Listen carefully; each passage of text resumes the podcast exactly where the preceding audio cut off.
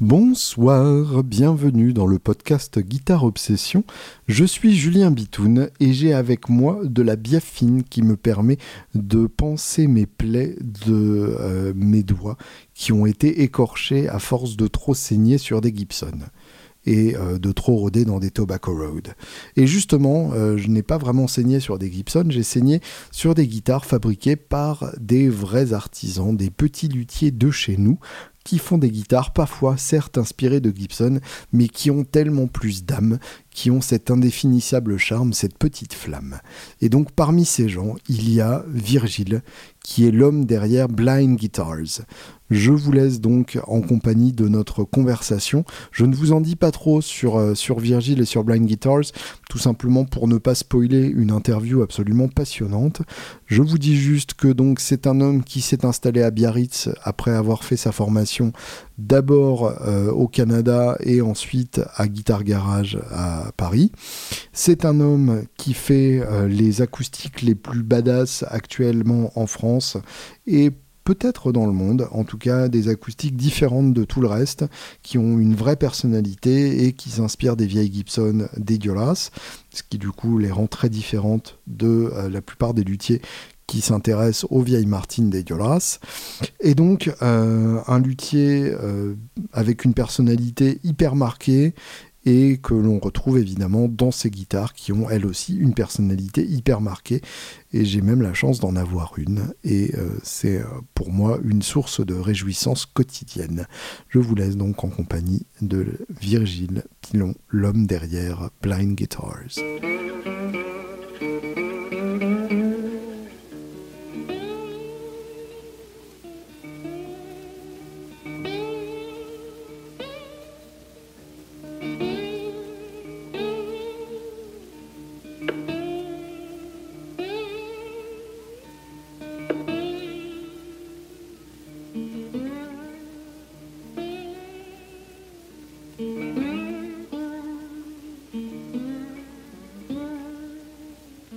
Bonsoir Virgile. Bonsoir Julien. Bonsoir, Merci. bonjour. Oui, voilà. Merci de me recevoir en Pays Basque. Bah écoute, plaisir. Euh, en plus, euh, dans ce que tu m'as expliqué comme étant un rare jour ensoleillé de novembre. Ouais, après trois semaines de mousson et ça va continuer après.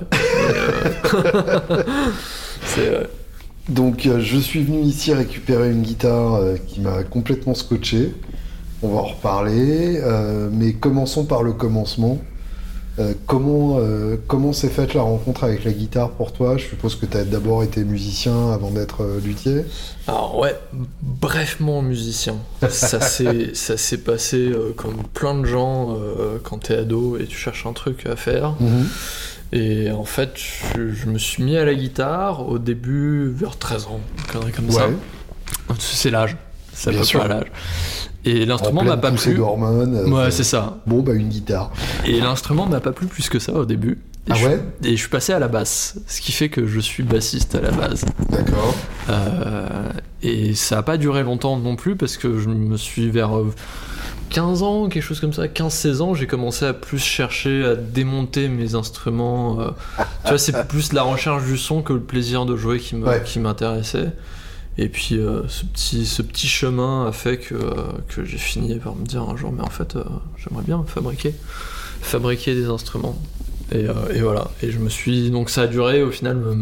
ma, ma pseudo-carrière de musicien inexistante n'a duré que peut-être deux ans à m'intéresser vraiment à jouer d'un instrument plutôt que, plutôt que de comprendre comment ça sonne. Et à jouer en groupe, forcément, vu que tu étais bassiste. Ouais, mais même ça, j'ai eu un groupe quand j'étais quand j'étais ado, mais Ouais. j'ai rien eu derrière. Ouais, d'accord. Ah, j'ai j'ai un groupe avec deux potes avec qui je m'entendais super bien et ça marchait très bien. On faisait du blues rock et c'était cool, c'était simple.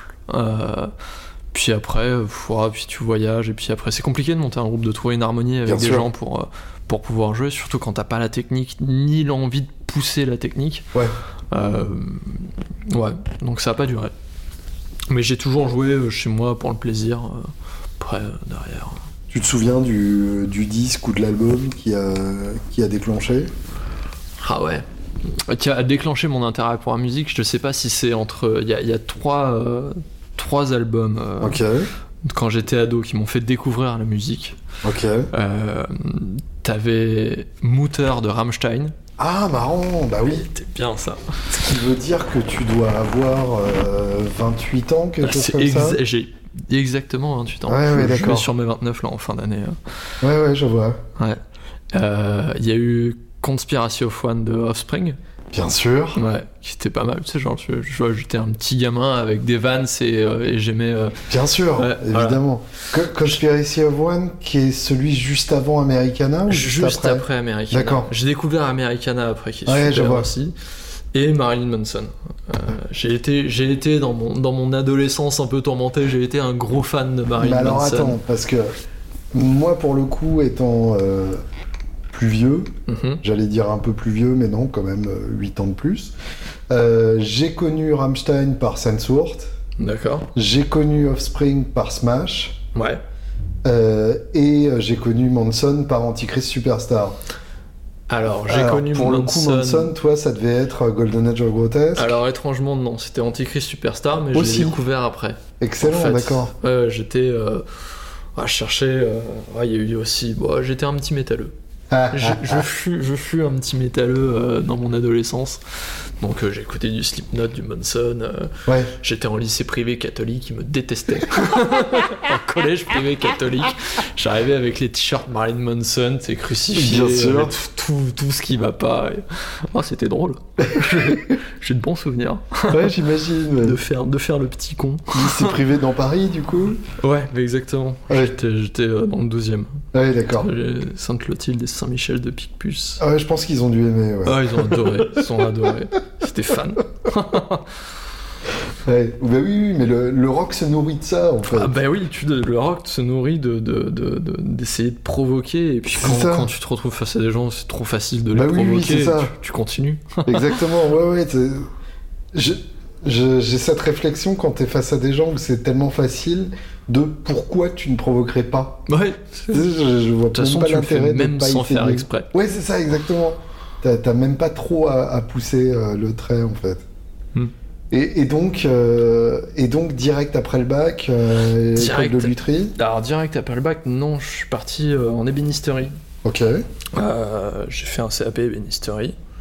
Mais avec déjà l'idée de faire des guitares après. Exactement. Ouais. Si je voulais faire des guitares, et c'était un luthier chez qui je, je traînais en fait déjà à l'époque, qui m'a dit fais de l'ébénisterie d'abord. Qui ça? Julien Pierriou. D'accord. euh, avec qui j'ai bossé euh, pendant un moment en guitare garage, avec qui je suis plus en contact aujourd'hui. Euh, et, euh, et il m'a dit non, fais de l'ébénisterie d'abord. D'un, tu verras si t'aimes le travail du bois. Ouais. Euh, et puis au pire, si ça se trouve, t'as beaucoup de chances de, de- de rester en ébénisterie parce que c'est un métier quand même assez fabuleux, Hmm. euh, ce que je confirme. Et euh, donc j'ai fait un an d'ébénisterie en alternance. Alors, ébénisterie, euh, pour un cuistre comme moi, c'est quoi? C'est euh, fabrication de mobilier, fabrication ou restauration de mobilier. Très bien. Euh, J'étais en ébénisterie d'art et je faisais de la. J'avais un patron qui faisait de la restauration de mobilier ancien.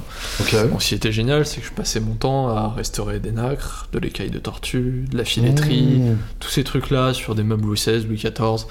Donc très traditionnel, euh, la colle d'os et tout, et c'était fabuleux. Ouais. C'était fabuleux. très minutieux, j'imagine. Très minutieux euh, et, euh, et un mec assez jeune qui était super exigeant mais très sympa avec moi et, euh, et j'ai beaucoup appris à ses côtés. Et face à des clients qui, de toute façon, se foutent du prix et du temps que ça prend, du moment que c'est bien fait. Ouah, quoi. après j'étais un apprenti de, de 17 ans, 18 ans donc je te Ouais. vois que les clients je les voyais pas trop. Oui, bien sûr. T'es pas en contact, t'es dans l'atelier et puis, euh, et puis tu fais le travail. et, Ouais. euh, Mais oui j'imagine, j'imagine que quand tu peux mettre euh, 6000, 7000 euros dans une restauration d'un meuble, c'est que Mm. de un le meuble en vaut le coup. Oui, bien sûr. On avait souvent des meubles signés. euh, et, euh, et puis- Signé, c'est-à-dire par des maîtres ébénistes de l'époque. ouais, ouais, ouais. On bossait parfois aussi sur, euh, sur des restaurations pour euh, des collections privées ou des musées, des choses comme ça. Mmh, et oui. C'était sûr. super. C'était genre, genre un super souvenir. Ouais. Ouais, c'était magnifique. Tu touches plein d'essence de bois, tu, tu touches des vraies œuvres d'art. Ouais. Et ça, c'est vrai que quand t'as un morceau d'histoire comme ça entre tes mains, un truc qui a pris tellement de temps à faire et qui a une espèce de, de témoignage d'un. En fait, c'est un morceau d'histoire de l'art. et, euh, Mm. Même, même quand t'as 17 ans, tu, ouf, tu prends un peu de recul, tu fais ah, c'est cool quand même, c'est bien, Ouais. c'est agréable. Même en t-shirt Slipknot, t'es quand même Ouais, c'est même, quand, même en t-shirt Slipknot, là, tu, tu, tu te la fermes et tu travailles. Oui, oui, d'accord. Et quelle est du coup le... la, la passerelle technique entre ça et le travail de la guitare? Euh, le travail du bois. Tout simplement. Travailler les ciseaux à bois, moi c'était les essences de bois aussi. C'est une, Mm. une passion de la lutherie, c'est aussi une passion avant tout, même, même je dirais presque envie de dire avant même la passion de la guitare, c'est une passion pour le, pour le travail du bois. Ouais. Euh, c'est, et c'est ça, les outils c'est les mêmes, les machines c'est les mêmes, Mm. c'est juste pas utilisé de la même manière. Et je dirais que la lutherie est pas plus compliquée que les bénisteries, parce que Uh-huh. les bénisteries ça peut être, euh, faire une commode euh, design ou euh, de- dans un style traditionnel, c'est plus difficile à mon goût que, que de faire un instrument de musique. C'est juste que la lutherie ajoute une, un- comme un- un- une couche de compréhension en plus sur le matériau Qui est la fonction finale acoustique. Ouais. C'est ça. C'est-à-dire dont tu, tu une commode, euh, complètement. le Oui, son qu'elle fait, tu t'en fous un peu. C'est ça. ouais. Bien sûr. Donc, euh, donc ça rajoute ça. Et Mm. là, tu te mets à travailler et à voir ton matériau de manière complètement différente. Ah ouais, d'accord. Et du coup, euh, ouais, c'est- chouette de t'entendre parler. Ouais. Ça, ça donne envie d'aimer ça. Ah bah, Parce que pour le coup, ouais, euh, j'aime la guitare, c'est pas un scoop, euh, mais le, le, le- le travail du bois, c'est c'est un truc qui me, qui me dépasse complètement. Euh, C'est- et, étant euh, ultra maladroit, et vraiment je, je pèse mes mots, euh, je, je sais les possibilités de, de coupures euh, plus ou moins définitives qu'il y a dans tous les sens. Donc euh, effectivement, j'ai jamais, euh, j'ai jamais essayé. Quoi. Mais euh, il a, c'est passionnant. Ouais. C'est un truc. Moi, je, je te dis, les bénisseries. je pressens une, une sorte de, de sensualité dans le, dans le rapport au bois, dans, dans la manière de, de se foutre des échardes, etc. Ouais, sensualité dans la manière de se foutre des écharpes, je sais pas. mais- mais je en sais tout cas, pas, romantisme euh, Ouais. assez, Mais euh, assez clair. le matériau est tellement riche, il y a tellement de choses à découvrir tous les jours. Puis Ouais. euh, c'est ce dont on discutait tout à l'heure, c'est même d'un arbre à l'autre sur une même essence ou une même espèce, t'as des différences. Donc t'arrêtes jamais de découvrir des trucs. Ouais. C'est même sur une même espèce, t'es toujours en train, ah, c'est dingue ça, puis tu chopes un morceau un jour, t'es fou. Ça se travaille différemment, tout est. Mm. euh, et ça c'est magique. Mais ça c'est, euh, c'est, le travail du bois en général. Et c'est vrai qu'en lutherie, t'as la chance de travailler plein d'essences de bois. Ce que t'as pas forcément euh, En ébénisterie. en ébénisterie, à moins de faire vraiment ébénisterie euh, restauration ou de faire de l'ébénisterie très haut de gamme, où là tu. tu- C'est vrai qu'en général, l'ébénisterie c'est plutôt chêne, euh, Mhm. des essences locales. C'est Ouais. rare aujourd'hui d'avoir le travail du plaquage ou des choses comme ça. Mhm. Faut vraiment être dans du très très. euh, du design ou du très haut de gamme ou de la restauration. Ouais. Ah ouais, d'accord. Et euh, tes premiers pas de, de, de luthier à proprement parler, t'as as eu euh, une période Ah, eu- avant d'apprendre vraiment où tu faisais des grattes à l'arrache? Je faisais, je faisais, je faisais, je faisais des électriques. J'ai commencé par la réparation en fait. Je commençais, D'accord. ouais, j'ai commencé à m'y intéresser plus par la réparation parce que comme je te dis, je cherchais à comprendre comment ça sonne et pourquoi ça sonne Mhm. comme ça. Donc je bidouillais mes instruments et quand j'étais ado, avant même de partir à l'école de lutherie, je bidouillais les instruments de mes potes. Mmh, D'accord. Ils me disaient ouais, toi tu sais faire ça, vas-y. Bon, une fois sur deux, je le foutais en l'air. Mais j'ai Ce qui t'obligeait du coup à inventer une solution. À, à trouver des solutions, mais des, des dans ma chambre euh, à 18 Ah ans. ouais. euh, genre sur le bureau, les, tous les cours étaient par terre. puis Moi je défraitais des- à la pince comme un fou. Arracher des trucs. Et je commençais par ça. Et je me suis mis à la fabrication que vraiment. euh, bah, J'en avais fait un peu des stages par-ci par-là. Euh, des luthiers avant de partir euh, au Canada. Uh-huh. Et après, sinon, l'acoustique, tout a démarré euh, vraiment quand je suis arrivé à Québec. Alors raconte. Ouais, Il y, a- il y a combien d'écoles de, de lutherie dans le monde? Il y en a une en Grande-Bretagne. Il y en a une en Grande-Bretagne. la plupart des luthiers français. il y en a une en France. Il y en a, j'en sais rien, il y en a plein. Il y en a plein, il y en a, il y a plein. En fait, il y a plein de formations privées, euh, mais des écoles euh, un peu écoles nationales ou, Ouais, ou qui sont un diplôme au moins, un diplôme universitaire ou équivalent bac. Je sais pas. Ça j'ai pas l'impression qu'il y en ait tant que ça. Il n'y en euh, a pas pour le beaucoup. coup. Après, c'est pas ça qui importe. En lutherie, on ne demande jamais euh, quand tu cherches à trouver un travail en lutherie. diplôme. C'est ça, je connais aucun luthier qui fait voir le diplôme. Bon, c'est très bien, très, bonne- très bonne recommandation. en général, les mecs, ils disent Bon, bah, tu viens à l'atelier, on va voir ce que On va tu voir donnes. ce que tu sais faire. ouais. Donc, euh, Et qu'est-ce qui t'a attiré à, à Québec euh, bah, on m'avait conseillé l'école. D'accord. Et puis l'envie de me barrer et de, Mm. de voyager. Et, euh, et Québec, c'était une très belle destination, parce que c'est un endroit super. Euh, c'est- L'école était géniale en plus. Hmm. Donc euh, moi j'ai passé de- de- des moments parmi les trois, trois meilleures années de ma vie là-bas quasiment, tu sais genre à 20 ans, à faire des conneries à Québec, d'un coup t'es libre, t'as plus tes Oui, parents, t'as plus rien, t'as une école qui te donne beaucoup de liberté, T'es à l'autre bout du monde. t'es à l'autre bout du monde, euh, et, euh, et c'était super, Ouais, j'ai Mm. passé des moments exceptionnels là-bas. Que ce soit les gens que j'ai rencontrés ou même l'école, l'apprentissage que, que t'as, euh, Ouais. ouais, vraiment, vraiment exceptionnel. Et, euh, et, et tu me disais tout à l'heure, donc euh, 50 élèves à l'entrée et 6 à Ouais, la c'est ça, sortie. 40, 50. Mais ça, ça, ça écumait vite, puisque t'avais beaucoup de gens qui étaient là. euh, qui étaient là juste dans l'idée de se faire une guitare. Donc, Oui, à partir du moment, même parfois, il y en avait quelques-uns, peu, mais euh, à partir du moment où la guitare était faite, euh, bah, ils, ils continuaient pas le cours, puisqu'ils avaient d'autres idées. Derrière. Ok. Ouais. Qui voulait juste euh, fabriquer une télécasseur. Alors, tu- non, c'est acoustique. Ah, c'est direct Ouais, acoustique, c'est- ouais. Alors, c'est or- très orienté acoustique en fait. T'as pas le droit de Mm. fabriquer une, une électrique avant la dernière année. Ah ouais? Ouais. Ah marrant. Ouais, tu commences, euh, tu fais une copie de guitare classique d'abord. D'accord. Tu copies un plan et on t'explique pourquoi, comment ça marche la guitare classique, euh, l'étape d'harmonie, tous les différents types de barrages. euh, et tu choisis un plan et tu fais ta copie. Et, euh, et tu fais des tests au fur et à mesure, euh, ce que je te disais, les épaisseurs de table, les hauteurs des barres, comment ça change le son, comment ça change la rigidité, tu fais ça. Ensuite, semestre d'après, tu fais une copie guitare folk. T'as le Ok. choix entre une dreadnought et une OM. Et même truc, mais d'un coup pour l'acoustique. Tu regardes les barres, tu fais les épaisseurs, différentes épaisseurs de table. Tu commences à. On, on te laisse la liberté de faire un peu plus de décoration, de te lâcher un peu plus. La rosace, si t'as envie de faire autre chose, fais-le maintenant. Hmm. La tête, tu peux la dessiner tout seul. Euh, la troisième guitare, c'était censé être un, un design personnel, mais de conception traditionnelle, entre guillemets. Ok. Euh, rien de traditionnel, j'ai fait un- une corde nylon avec un barrage en balsa et fibre de carbone. euh, donc euh, D'accord. voilà. Et la dernière, t'es libre, complètement. Ok. Tu fais ce que tu veux, tu proposes ton projet au prof. Et euh, ils acceptent ou pas. Et t'as fait quoi?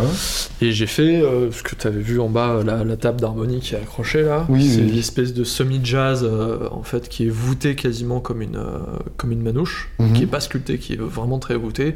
Et j'avais mis un Charlie Christian en manche. C'était un instrument assez moderne, assez design, et qui était, qui était cool, qui est resté là-bas. Euh, qui était, j'ai plus, j'ai plus mes guitares de, de- de- d'études, elles ont été vendues ou elles ont, euh, il y en a qui sont à ma famille en Australie et il y en a d'autres qui ont été vendues. Ok. Donc euh, T'as déjà des guitares dans le monde entier. euh, ouais, c'est ça. Ouais. Et donc tu disais, c'est une formation qui, euh, qui inclut beaucoup de maths, euh, beaucoup de calculs. Si hein. tu le veux, ouais. En fait, il y a un prof en particulier euh, que je salue, Laurent Saint-Jacques, euh, qui est très poussé sur, qui est très porté sur toute la physique qu'il y a derrière la guitare. Mhm. Et lui, si t'as envie, si ça t'intéresse, en fait, il te pousse le truc. Il te file, moi je me souviens, il me filait des fichiers Excel de calcul de hauteur de barre en fonction de la déflexion, euh, des trucs de moment d'inertie, euh, qu'est-ce que c'est la forme de barre la plus efficace, euh, l'histoire de mécanique des poutres. Mais si, si tu lui demandes, c'est assez libre comme programme en fait. Mhm. Donc si tu viens pas chercher ça, lui il va donner toute la base. Et si tu commences à venir le titiller, euh, lui il est fou là-dessus et il te donne, euh, il te donne tout ce que tu veux. Et donc toi, t'as décidé de le titiller. Ouais, moi j'ai titillé un peu, puis au bout d'un moment, après tu, tu, tu, tu- tu satures quand même, parce que je suis pas un matheux à la base. Lui, il, a- il va très très loin, il a une grosse connaissance euh, là-dessus. Mais c'est vrai que c'est intéressant, parce que même si tous ces calculs-là, je les utilise plus aujourd'hui, Mhm. jour le jour, quand je fabrique mes grattes, euh, ça te donne, quand t'es étudiant, une vraie compréhension de comment ça fonctionne. Ouais. Vraiment le mécanisme, qu'est-ce qui se passe quand tu, quand tu grattes ta corde, et l'énergie où elle va, comment elle est répartie, et, et ça, la- ta compréhension globale de la guitare, je la trouve. euh, Enfin, ouais. Je trouve que c'est important d'avoir ça. vas-y, éduque-nous euh, en, en termes le, le moins le, le moins technique possible. Par rapport à quoi? Quand on prend une acoustique et qu'on gratte un sol, qu'est-ce qui se passe? Bah, t'as l'énergie de ta corde, en fait. Toi, tu mets de l'énergie dans ta corde. Mhm. Cette corde-là, déjà, elle va vibrer en rapport euh, aux manches et au bois sur lequel elle est reposée. Mhm. Mais contrairement à une électrique où c'est le micro qui vient amplifier, c'est la caisse elle-même qui vient amplifier cette, euh, cette énergie. En fait, ta guitare, c'est une espèce de pompe à air. Ok. C'est- L'énergie, elle vient être transférée dans la table d'harmonie qui vient faire vibrer le dos, et en fait, ça vibre de telle manière que ça aspire et que ça recrache de l'air. D'accord. Partir du moment où tu as compris ça. Donc il y a, il y a un, un mouvement d'aller-retour comme un haut-parleur. Exactement. Mhm. Alors après, il y a plein de petits mouvements qui sont hyper complexes, Mhm. mais sur le principe de base, quand tu veux expliquer une guitare, pourquoi ça sonne, pourquoi ça projette euh, du son, c'est ça. D'accord. Euh, mais après, en fonction des fréquences, la table d'harmonie, elle peut avoir des dizaines et des dizaines de mouvements différents simultanément, Mhm. qui, en fait, les- ces différents mouvements-là, en fait, ils, ils apparaissent en fonction des fréquences qui sont générées par la corde. Ok. Ce, Donc, qui, elle- ce qui décide du coup de la richesse harmonique. Ce qui décide de, en fonction de comment tu as fait tes barrages, l'épaisseur de la table, euh, la hauteur de tes barres, ton schéma de barrage, Mhm. de quelles fréquences vont parfois être, euh, vont vibrer plus sur la table d'harmonie et quelles fréquences vont être un peu plus, euh, un peu plus éteintes. Ok. Et quand t'es luthier, bah, le, jeu c'est de jouer avec ça. D'essayer vraiment de, de jouer avec, euh, bon bah alors je vais faire mes barrages comme ça, un peu plus de hauteur, un peu plus fin, un peu plus épais la table, Mhm. pour essayer de, de- de- mettre en avant certaines fréquences, celles que le luthier a envie de mettre, pour trouver son son en fait, et peut-être de- de- d'en reculer d'autres. Donc il y a- il y, a vraiment une approche euh, euh, théorique avant ça. Ouais. Tu, tu peux décider euh, que, que la gratte sonnera comme ça ou comme ça.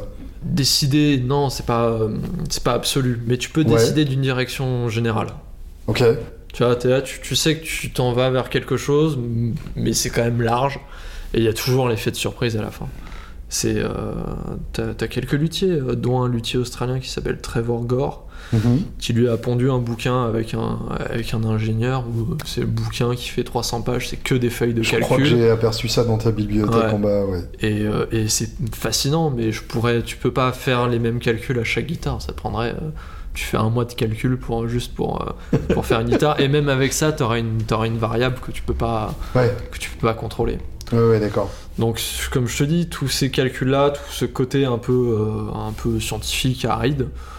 En fait, c'est important de le. Moi, je considère que c'est important de le comprendre, mais au final, à la fabrication, euh, tu utilises quand même beaucoup tes sens. Tu utilises tes mains, et puis avec l'expérience, tu finis par moins en moins mesurer des trucs parce que tu sais, t'es- enregistré tes mains, elles ont enregistré un peu une. Il y a une une- mémoire. une- une- ouais, il y a une mémoire euh, de ok, ça, ça sonne comme ça, puis tu finis par le sentir, et tu te rends compte que c'est dingue ce que ton cerveau peut faire de manière intuitive Ouais. Quand t'as compris un truc, puis après au final tu es là, tu finis par plier, plier tes barres, essayer de plier tes tables, et ça devient hyper précis. Qu'est-ce que t'appelles les barres? Les barrages, les barres de, de les D'accord. barrages à l'intérieur tout simplement. Ouais. Et donc les différentes petites barres qui forment le barrage. C'est ça. D'accord.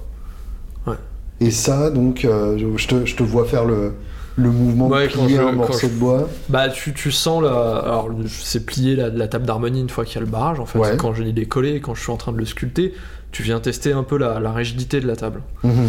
Et euh, tu peux le faire en, en mesurant, en prenant un poids et en ayant un instrument de mesure et voir de combien en fait elle s'affaisse pour 1, 2 kg, 5 kg. Ouais, Euh, ou tu peux le faire à la main, de manière complètement instinctive. d'accord. Et je me rends compte que de plus en plus, je finis par le faire à la main. C'est parce qu'au début, tu mesures, puis après, tu te rends compte que mm, je pense que le cerveau a cette manière d'enregistrer un, un- un- une valeur ou un- juste la, la, la, la rigidité, puis à la fin, tu te retrouves vachement plus facilement. Ça devient instinctif. Mhm. Tu sais, c'est comme. euh, c'est un peu comme tous les arts martiaux. Tu vois, tu répètes un geste qui paraît très chiant au début, bêtement, puis au, au bout d'un moment, ce geste-là, tu l'as tellement répété qu'en fait, il vient dans une partie du cerveau qui est, euh, qui est la même que tu utilises pour respirer ou Mm. pour, euh, pour juste parler, en fait. Tu, t'en- tu réfléchis pas au fait que tu parles. Bien sûr. Donc, c'est ça. Juste la répétition du geste à la fin, et, euh, et c'est vrai que tu, tu finis. En tout cas, moi, je sens que je finis doucement par, euh, par de moins en moins mesurer, de plus en plus écouter avec mes oreilles ou, euh, Ouais. à la main. Tu, tu euh, t'as cette histoire de taper le morceau de bois pour euh, écouter la, la fréquence aussi? Ouais, t'entends, euh, un peu un spectre, ouais, t'entends le spectre général de la table d'harmonie. Mhm. Donc ça, de la même manière, ça donne pas une idée précise, mais ça te donne une idée générale. Et avec l'expérience et les guitares que tu fais, tu finis par de plus en plus savoir ce que ça va donner, le son final que ça va. Mhm. C'est un truc qui prend du temps.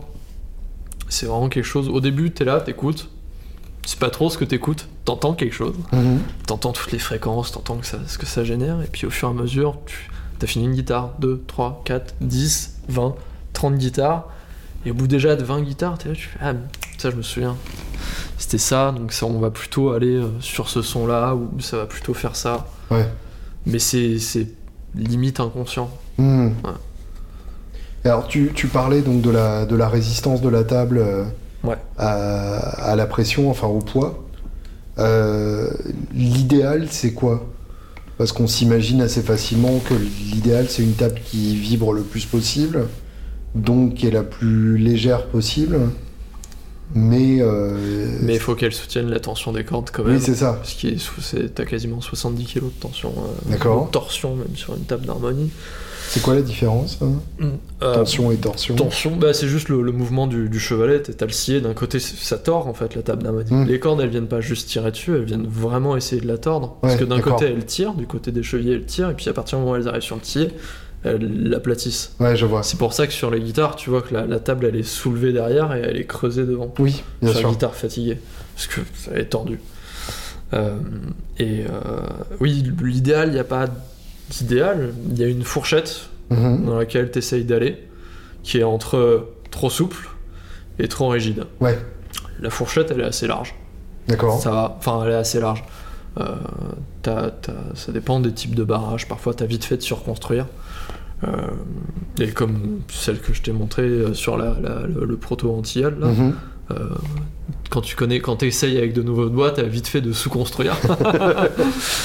donc, donc t'essayes de trouver euh, ton son et ce qui te plaît dans cette fourchette-là, et puis ah. aussi de comprendre euh, aussi comment aller vers, vers l'extrémité ou l'autre d'une fourchette. Comme Hmm. ça, après, quand un musicien te demande quelque chose de précis, bah, t'arrives à te faufiler vers, vers ce qu'il veut exactement.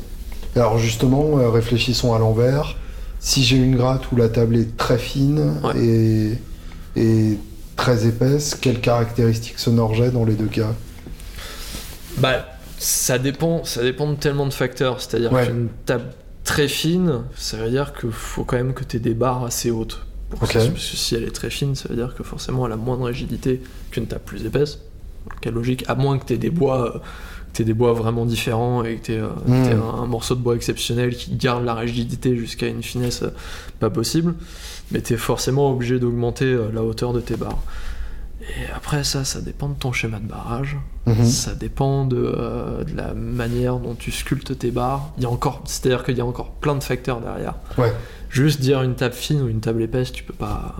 Ouais, ça n'existe pas indépendamment de- des autres critères. Non.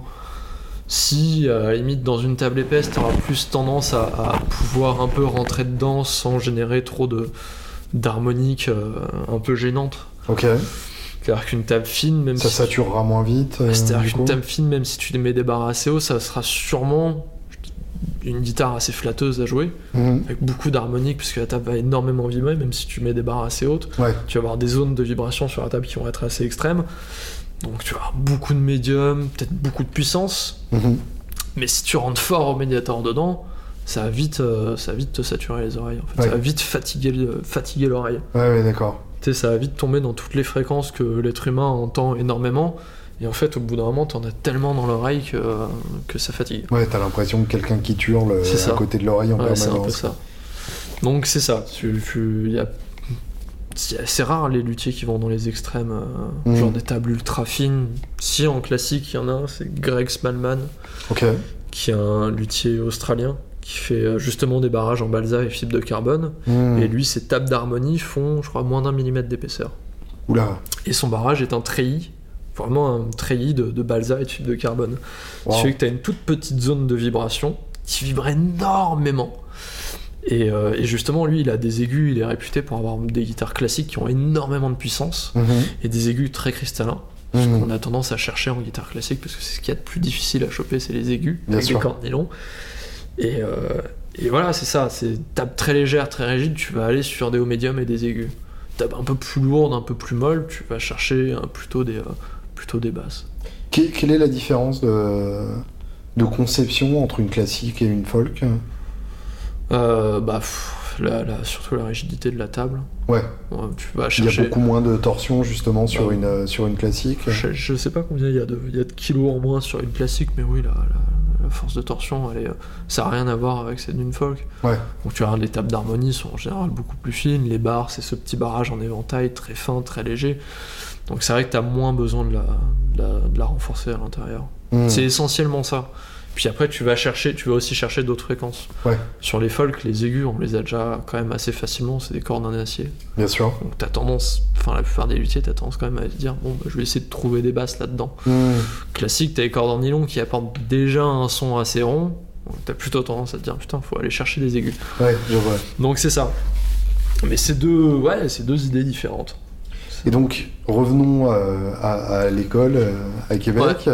Euh, à l'époque, quand tu, quand tu commences à, à apprendre la lutherie, est-ce que tu as déjà des, des modèles en tête? Est-ce que, enfin, des modèles au sens de luthier euh, que tu admires et, ou de, de guitare Ouais. que tu admires Bah, avant d'arriver à Québec, j'étais comme j'étais bassiste, j'étais Mhm. très sur la basse électrique. D'accord Donc j'avais des luthiers, j'avais Aquilina euh, en France, qui fait des basses, d'ailleurs je suis toujours complètement admiratif de son Mhm. travail. Euh, j'avais Jens Ritter. Oui, je me suis bien un sûr. peu plus détaché aujourd'hui parce que j'ai moins d'affinité avec les instruments un peu, euh, un peu surprécieux comme ça. Ouais. Euh, j'avais, bon, je me souviens plus, mais oui, c'était beaucoup de luthiers de basse électrique. Mhm. Et en arrivant à Québec, quand tu commences à, à t'intéresser à l'acoustique, d'un coup, tu, surtout tu es en Amérique du Nord, donc tu découvres tous les luthiers nord-américains, euh, Ouais. les grands luthiers hyper connus, que ce soit ce- celui dont je te parlais, Somoji, qui est un peu le qui a pondu un peu une bible euh, pour les gens qui veulent fabriquer de la guitare acoustique, où il explique un peu le, le principe euh, justement euh, de, de fabriquer une table d'harmonie et ce qu'il appelle le voicing de la Mhm. table d'harmonie. Vraiment aller chercher le son que tu veux en sculptant tes barres et en jouant sur les épaisseurs de la table d'harmonie. Ouais. Euh, Jason Costal, Raymond Kraut, Matsuda. Matsuda, quand on était à l'école de lutherie, tout le monde était Oh, c'est fou. C'est, mais c'est des, c'est des luthiers qui font des, des guitares œuvres d'art. Oui. C'est, t'es, t'es- t'es à la- t'es vraiment à la limite. euh, dans, t'es entre l'instrument et l'œuvre d'art. Hmm. Alors qu'aujourd'hui, euh, je suis plus moi, sur l'instrument pratique. C'est vrai que je, je me- de la même manière, comme je te dis, je me suis plus détaché de ces guitares œuvres d'art, euh, même si je trouve ça euh, hallucinant. À chaque fois, je vois euh, que ce soit Matsuda ou des mecs comme ça sortir une nouvelle guitare, je suis sur le cul. Hmm. C'est magnifique. Euh, mais je sais pas ce que j'ai envie de faire. Ouais, je C'est plus ce que j'ai envie de faire. Et justement, le, le shift arrive à quel moment? Le shift, il est arrivé après l'école de lutherie, je dirais entre le moment où je suis parti, j'ai fait mon apprentissage en Australie après ça, chez Ouais. un luthier qui s'appelle Phil Crickmore, qui était à Melbourne, D'accord. qui faisait de la très très belle euh, guitare style Martin. C'était un peu, c'est un peu le, le, le franc cheval australien. Hmm. Tu vois, dans dans le style, c'est des très très belles guitares avec un look assez classique, mais, euh, mais ultra bien travaillée, euh, très précieuse, euh, vraiment magnifique. Et là déjà j'ai commencé à, à être là, je ah en fait c'est beau, ces formes classiques, ce, ce, ce truc, euh, tu sais, le burst traditionnel, la rosace, pas la peine d'en faire des tonnes, Ouais. En fait il y a, il y a une espèce de beauté dans, cette, euh, dans ce truc très classique qu'en fait, qu'on voit partout, mais qui reste hyper plaisant à l'œil. Avant ça, tu cherchais vraiment le, cherchais, le euh, côté sophistiqué, ouais. avant-gardiste. bah, t'es, t'es- t'es étudiant, donc tu, Ouais. cherches à, Bien sûr. tu cherches à pousser le truc. Ouais. Tu cherches à te prouver à toi-même que tu peux faire des onglets dans tous les sens, que tu peux incruster de la nacre sur, sur toute la guitare euh, Mm. comme tu veux, à faire des, des espèces de, de- d'acrobaties euh, en cintrant les, euh, les, les pans coupés des guitares. Enfin, tu, tu, tu cherches à pousser le truc. Ouais. Et au bout d'un moment, je, je finis. tu peux- Après, j'ai pris de la maturité, on va dire. On va, on va dire ça comme ça. Et puis, il y a eu Guitare Garage. Guitare Garage où là, euh, c'est que de la réparation, mais j'ai vu, j'ai vu toutes les vintage en fait. Je me suis, Mm. j'ai vu, j'ai eu dans les mains toutes les grattes que j'avais jamais eu jusque-là. C'est-à-dire- guitare garage pour euh, les, les rares euh, qui ne sont jamais passés par là-bas. C'est donc un magasin à Pigalle Ouais, qui fait atelier euh, du réglage. qui fait, c'est un gros atelier de lutherie parisien qui Mm. fait du réglage, du vernis, de la réparation d'acoustique, euh, refrétage, collage de tête. C'est un gros atelier de lutherie parisien. Donc euh, c'est un atelier, c'est ce que je te disais, quand je suis parti, on tournait à quasiment 400 guitares par mois, Ouais, c'est colossal. ce qui est colossal. Donc euh, t'as la tête baissée Et tu bosses. Tout.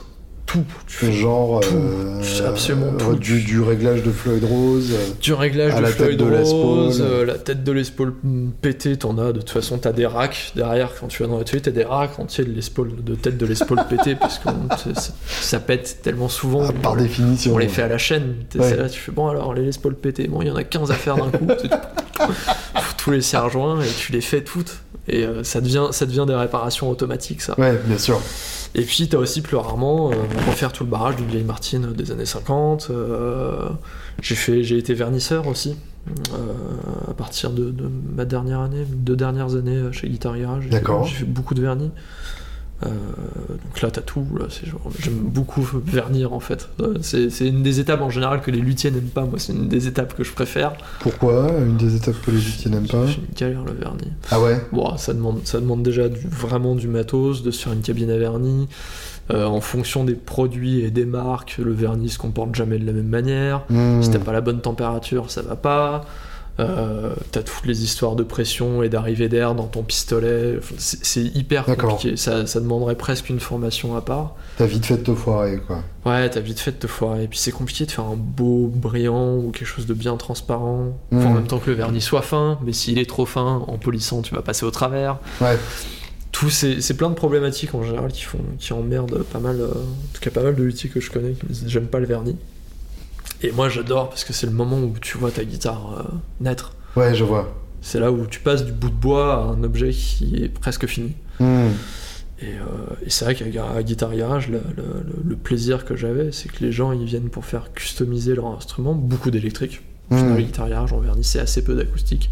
Ouais, typiquement, euh, la Strat, je veux euh, refaire la couleur de ma Strat, je veux refaire ma télé, et les gens. eh, ma, ma Jazz Masterson, mais il l'avait pas en violet, quoi. Ouais, c'est ça. Et, euh, et les gens ont des, des idées de fous parfois. Ouais. Euh, et la politique de Guitar Garage, c'est ouais, on, on fait, pas de soucis. ok, mais c'est toi, c'est toi qui assume derrière, quoi. On fait, on fait tout, donc des, des pailletés nacrés, des trucs de fou. J'adore faire ça. Je trouve ça juste de mettre le coup de pistolet et de voir, euh, t'es juste un, un- un Candy Apple apparaître sur une guitare. Ouais. c'est, c'est génial. C'est trop drôle. Ouais, ouais, il doit y avoir un côté assez satisfaisant. Ouais. Tu t'es dans une fabrique de bonbons. Hmm. Tu tournes dans la cabine à vernis, t'as des violets, t'as des oranges, t'as des trucs. euh, je me souviens de mec qui voulait faire un, un Capri orange sur une Rickenbacker, euh, que tu vois jamais. Bah oui, bien sûr. Mais c'est quand tu finis la guitare, tu fais, c'est trop bien, c'est trop beau. C'est juste sublime. Oui, et puis pour le coup, ta gratte, elle ressemble à aucune autre, quoi. C'est ça. Ah ouais. Donc beaucoup de vernis euh, à Guitar Garage aussi. Donc euh, c'est vrai que ça a été assez formateur parce que euh, parce que en 3 ans à travailler là-bas, si je fais le compte, j'ai eu 3000 3500 guitares dans les mains. Oh. Ouais, d'accord. Donc ce que ça aille du petit réglage quotidien, c'est vrai que c'est quand même le gros du Mm. truc, plein de, plein de Ouais, réglages. coup de clé, prochain, le euh, coup de ouais. clé, truc, tu vérifies les pontets, tu nettoies la guitare, tu vérifies la hauteur du micro, l'intonation, Hmm. le réglage. À euh, refaire euh, des barrages de Martine ou des barrages de guitare, j'ai déjà refait des barrages de guitare avec des treillis, des trucs un peu plus expérimentaux. Quel est le, quel est le but quand, quand tu refais des Ah barrages bah, c'est que le truc a été fracassé. Tout simplement, Ah, ouais, tout d'accord. simplement. C'est soit une guitare qui a pris la flotte, Hmm. euh, soit elle a été fracassée, genre Ah, je me suis cassé la gueule dessus dans les escaliers. Bien sûr. oui, c'est ça. T'as bu sur scène. On sait, que, on sait que les musiciens boivent. Arrêtez de nous faire croire que c'est tombé de son stand ou Ça, des ou même des fois, ouais, je- c'est un, un mec de l'usine Martine qui me racontait euh, une, une gratte qui a été victime d'une dispute conjugale. euh, ouais. Ça arrive tellement, mais t'as pas idée à quel point ça arrive. Des gens, des, des, ou sinon des, des nanas qui arrivaient, ou des mecs qui arrivaient, genre, euh, ah, j'ai pété la guitare de ma meuf, ou j'ai pété la guitare de mon mec, et euh, bon, Il bah, sait pas encore. Il sait pas encore, je l'ai fait tomber et tu payes la réparation et pouvez essayer de faire un visible, ouais, ouais, on faire. Puis le mec il revient et vous avez sauvé mon couple. Vous avez sauvé mon couple. c'est, c'est- ça arrive, ça arrive très souvent ça. Ouais. Enfin très souvent. Dans l'année tu peux en voir, euh, tu peux en voir une quinzaine. Ouais, ouais, quand même. Ouais, quand même. Ouais, ce qui est pas rien, tu t'en souviens. Mais ouais. Ouais, ouais, c'est pas que souder des, des, ces Duncan, quoi. Non, non, non, non, t'as plein d'histoires marrantes. Le, le, être luthier, c'est être, euh, c'est un peu, euh, t'entends tout, Ouais. Tu sais, tu vois tout, t'entends tout. T'es pas, t'es dans le milieu de la musique, dans le milieu des musiciens, donc en plus un milieu qui- où tout le monde se connaît, Hmm. et en même temps t'es un peu à l'extérieur, donc c'est trop drôle. Tu, Ouais. vois, tu vois tout ce monde-là euh, tourner dans l'atelier, et puis euh, tu vois les grattes péter, tu reconnais des grattes qui appartenaient à quelqu'un et qui sont allées à quelqu'un d'autre. Hmm, bien sûr. Tu vois Ouais, Et ouais. tu fais, attends, je sais à qui tu l'as acheté celle-là. et même dans les musiciens amateurs. Pas Ouais. forcément les pros, tu vois, même les musiciens amateurs, à la fin t'as une clientèle régulière, et puis tu Mm. vois, ah mais celle-là, je sais à qui tu l'as acheté, euh, je me souviens, on l'a checké, ou on a fait ça dessus, et tout. C'est Ouais, très, c'est très marrant. Ah, ça c'est classe, ouais. Tu revois des grattes euh, à deux ans d'intervalle. Ouais, ça, deux ans d'intervalle qui sont plus dans les mêmes mains. Ouais. Et c'est c'est marrant. Et alors, tu, tu disais donc que tu as eu l'occasion de, de passer sur des belles vintage euh, Ouais. à cette époque-là. Que- quelles sont les grattes qui t'ont marqué euh, pendant ta, ton, ton séjour là-bas Euh, une Les Paul Gold Top de 54 d'origine. Une. euh, Wraparound, du coup, euh, Ouais. 54, ouais. Euh, une, des télécasters des années 50, vraiment début des années 50. On n'a jamais eu de, broad- de broadcaster, c'est quand même rare ça, mais des Esquire, euh, il y en a plein, il y en a plein qui passent. euh, et en Bah, acoustique, ils ont, ils- mine de rien, ils en ont fabriqué pas mal quand même. ils en ont fabriqué pas mal. Toutes les vieilles strates, les céréales, c'était presque, c'était presque commun. Ouais, C'était, moi je me marrais, c'est les mecs qui arrivent à l'atelier, qui font, j'ai récupéré ma guitare. Tu fais, oui, laquelle? Ah, La strat, la céréale. Mec, ça, Ouais. tend- ça tend à ce que t'en aies bah oui, bien sûr. Attendez, c'est une céréale, ou cher, et tu fais, mais j'en ai 10 là en ce moment, dans l'atelier, c'est laquelle? Plein, parfois. question con, comment ça se passe avec l'assurance euh, dans ces cas-là? Oh, il y a une bonne assurance, Ouais. une grosse assurance, à mon avis. J'étais juste employé, mais j'imagine. Parce qu'avec 10 sériels euh, dans le dans Ouais, bah l'atelier. ouais. Après, t'essayes de les faire, t'essayes de faire en sorte qu'elle entraîne pas trop à l'atelier. Ouais, bien sûr. Ouais, Il y a forcément des ateliers comme ça, ils ont forcément des assurances pas possibles. Oui, parce que eff- effectivement, les, les sériels, il y a toute cette, euh, toute cette fascination autour. En fait, c'était l'époque où Fender fabriquait quasiment le plus. Ah oui, Donc, euh, effectivement, il y en a plein. j'en ai plein. Et il y en a d'autant plus que c'est devenu un truc recherché C'est ça. et que donc tout le monde Tout veut le la monde sienne. Et à la limite, tu croises plus de sériels que de, de Strat des 61, 60, Exactement. les, les pré-sériels Ouais, comme les ça, pré-céréales, tu les qui à une trop, époque elles étaient quasiment moins recherchés. Maintenant, tout le monde sait, c'est le slapboard, donc on en Ouais. veut, etc. Mais, Mais, euh, euh, mais ouais, ouais. Après, ce qui est plus rare, c'est les sériels custom color. Ouais, Ça, que pour le coup, euh, beau. Ouais. ouais. J'en ai vu quelques-unes.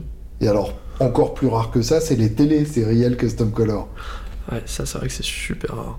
Et puis après, ça dépend. Les Candy Apple Red, c'est courant. Ouais. Tout le monde va. C'est vrai que c'est du rouge, c'est c'est une couleur qui est assez, assez prisée.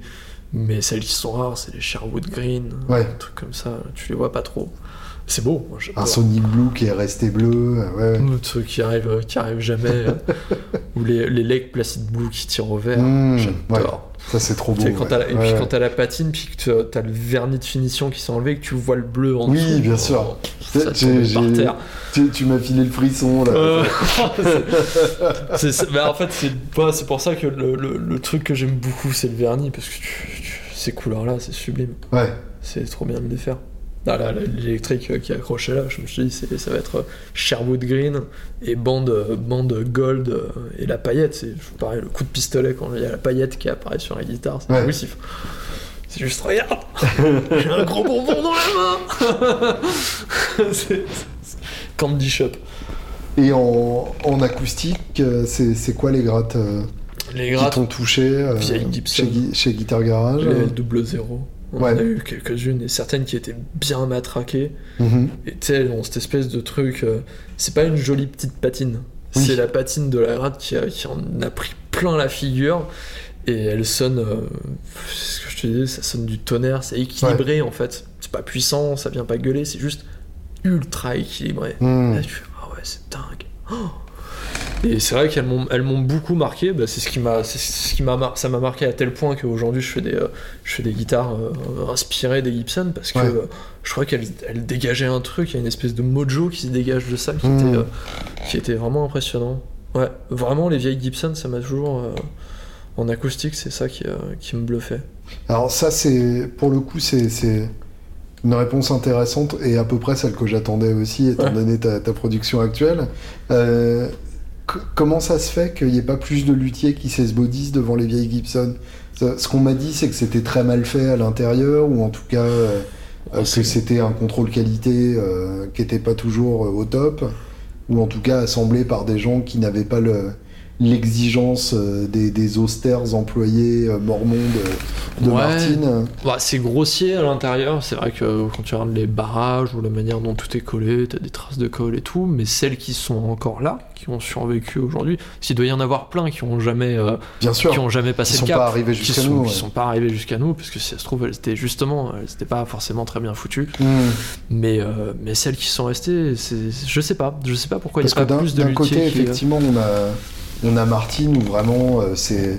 enfin, J'y suis allé, euh, c'est c'est un- c'est- c'est une ville de 2000 habitants. Ouais. Donc effectivement, il y a la moitié de la ville qui bosse chez Martin, Hmm. et on y bosse de, de père en fils et de mère en fille, depuis et euh, ça s'appelle Nazareth, donc c'est voilà, c'est la culture mormon de euh, on fait les choses euh, avec le, tu sais tout, tout ce côté genre tu crées quelque chose, donc tu fais le travail du créateur avec un grand C, donc tu as une, le devoir de le faire le de mieux le faire possible. le mieux possible. ouais. Gibson, c'est un business. C'est Bah. des, fermiers euh, qui viennent bosser à la ville. Il y a, enfin, c'est pas du tout la même approche. toujours quoi. été. Puis j'aime bien le côté un peu roots de Gibson. Ouais, bien sûr. J'aime bien, j'ai toujours bien aimé ce côté un peu, euh, un peu brut, en fait, dans, dans l'esthétique, même dans, même après, même après les, les musiciens qui les ont joués. Bien sûr. Je sais pas les mêmes musiciens qui jouaient sur des Gibson ou des guitares style Gibson que les mecs qui jouaient sur Martin. Ouais. Euh, Martin, moi, c'est vrai que le, le- le- le- déjà je suis moins fan des formes. Je trouve ça, Mhm. c'est un goût personnel, hein, mais je trouve ça moins harmonieux. La dreadnought avec les épaules bien carrées, je suis là, genre, oh, il y a un truc bizarre. Euh, la OM, tu vois, c'est très, c'est très carré et puis. euh, Mhm. Puis le, le- de pas avoir de burst, je suis un dingue du burst. Ouais. C'est un truc qu'on retrouve quasiment exclusivement chez Gibson. Maintenant ils en font Martin, mais ça reste quand même plus rare. Oui, bien sûr. Alors que Gibson c'était le standard. Hmm. Et souvent pour cacher la misère. hein. Oui. oui, bien sûr. Souvent parce que euh, dans un coin de la table, il y beaucoup avait de noir sur le Ouais, côté. beaucoup de noir. Tu vois celles qui sont en fait qui sont quasiment que noires et t'as juste un Ouais. petit centre un peu jaune. Mais c'est Si, si, c'est un sunburst, Ouais, t'inquiète. un- c'est ça. J'en vois plus rien, mais non, c'est cool. Mais c'est beau. Bon, en plus, c'est beau. Quand ça vieillit, je trouve ça. Mais j'aime, je sais pas. J'ai eu, j'ai eu une attache euh, sur ces guitares-là plus que sur les Martin. Ouais. Même les vieilles Martin, j'ai toujours trouvé ça trop. euh, À part euh, les, euh, les triple zéro, table à cajou, les trucs comme ça, j'ai toujours trouvé ça trop criard au niveau du son. Tu as une vieille des 18, c'est super, c'est ouvert dans tous les sens, mais au bout d'un moment, t'es là, tu rentres un peu dedans, puis tu sens que t'as l'oreille qui fatigue un peu. Ouais. Ouais. Ah bah c'est oui, c'est fait pour le bluegrass. euh, C'est ça, c'est C'est fait, pour le euh, bluegrass. C'est fait pour jouer dans une église sans être amplifié, donc euh, oui, oui, forcément. Euh, quelle est, à, à part ces- à, à part cette différence de soins, euh, ou en tout cas de, euh, de, de- de temps passé sur chaque gratte, quelle est la, la différence de, philosophie, en tout cas de construction entre les deux marques? Est-ce que c'est des barrages différents? Est-ce que c'est des bois même. différents? C'est le même type de barrage. Alors, l'ouverture du X, c'est pas la même, les, les barres d'harmonie en dessous, les deux barres, euh, sont pas positionnés de la même manière, C'est toujours, du barrage en X c'est toujours du barrage en À X, part c'est quelques toujours- barrages en échelle. euh, Ouais, pour Gibson, Ouais. mais ça, ça donne un son très particulier. Hmm, C'est Vraiment, son blues, c'est des guitares qui sont. T'as que des, des petits aigus et, euh, Ouais. et c'est fait pour jouer blues. C'est vrai que dans d'autres styles, ça devient plus compliqué. Mhm. Euh, mais sinon, c'est vrai que c'est la même. c'est grosso merdo la même structure. Et Il y a pourtant, quasiment les mêmes ingrédients à la Ouais. base, quoi. Il y a les mêmes ingrédients à la base et pourtant tu as une vraie différence de son. Mais ça justement c'est dû à l'ouverture, des petits détails, l'ouverture du X, l'épaisseur de la table, la manière de sculpter les barrages. Et quand tu vois que deux guitares Comme quoi, comme ça, ça, peut faire une ouais, différence de cette taille-là, tu prends euh, un barrage Gibson, un barrage Martin, tu fais ok, c'est deux barrages en X, euh, c'est deux avec des plaques de renfort en érable. Il y a les barres d'harmonie, il y, a les, euh, y a les petites barres au-dessus, les doigts, ce qu'on appelle les doigts, qui sont au-dessus du chevalet. Mhm. Euh, à part les angles et la manière dont c'est sculpté, ça reste la même chose. Et c'est juste euh, le travail, euh, la manière de sculpter les barres, euh, la manière de faire l'épaisseur de la table, Ouais. qui fait que d'un coup, c'est- Comme quoi, en fait, quand on regarde la, la fiche de specs d'une guitare, euh, en fait, on, on a une partie de l'histoire qui est quasiment pas importante par rapport à, à ce qu'on voit pas dans la, li- dans la Ouais. liste des specs, quoi. Ah bah oui, les specs, si, bah moi, tu prends mes guitares, c'est. Oui, je, je pars d'un barrage en X. Ouais. Et c'est vrai que c'est un barrage qui est super efficace. En fait, quand tu dis Acajou épicéa barrage en X, tu dis rien sur. Tu dis Sur ce que la gratte va rien. faire. Tu dis rien sur la guitare. Ouais. C'est ce que je dis souvent, c'est. euh, même quand je montre, euh, parfois, tu sais, quand je mets les photos euh, sur Facebook ou sur Uh-huh. Instagram, moi j'ai des gens qui me commentent, mais tu t'as pas de souci à montrer ton système de barrage? Moi je fais un X avec, euh, avec parfois un treillis, un double X, je fais quelque chose de plus contemporain. Ouais. Je fais bah non, en fait, tu vois un schéma de barrage, mais c'est comme si je te donnais les temps de cuisson d'une recette sans te filer les ingrédients. Mmh, Ou ouais. filer des ingrédients sans te filer au- aucunement la recette. Ouais. C'est-à-dire que ouais, t'as un schéma de barrage, mais tu connais pas les angles exacts. Enfin voilà. Mmh. Après, je fais ma petite cuisine personnelle. Et euh, d'ailleurs, c'est des barrages. Mon barrage, je l'ai pas inventé. Je suis loin d'être le seul à faire quelque chose, euh, faire quelque chose comme ça. Ouais. Donc, euh, avec juste même un schéma de barrage, tu peux faire tellement de choses. Euh, tu peux faire plein de sons différents. Tu peux, tu peux jouer sur plein, plein de trucs. Et donc on en arrive à la naissance de Blind Guitars. Ouais. T'es passé donc de, de guitare garage à Biarritz. Exactement. Ok, ça se fait quand Comment Ça se fait. euh, je suis parti en février 2018 Ouais. au garage.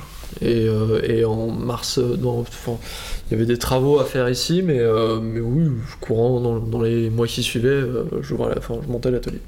Donc c'est très récent. C'est très récent, c'est un an et demi. Je, je me souviens t'avoir vu au salon du Beffroi. Ouais, Donc ça devait être en janvier ou en février? c'est ça, de cette année. Donc Ouais. c'était vraiment pile. euh, C'était en mars, euh, mars, En mars, ouais. de cette année, ouais, donc c'était pile poil un an euh, ouais, que j'avais euh, j'avais déménagé, j'avais monté l'atelier. Et alors, c'est la, c'est la première fois que j'ai, entendu parler et vu euh, tes grattes.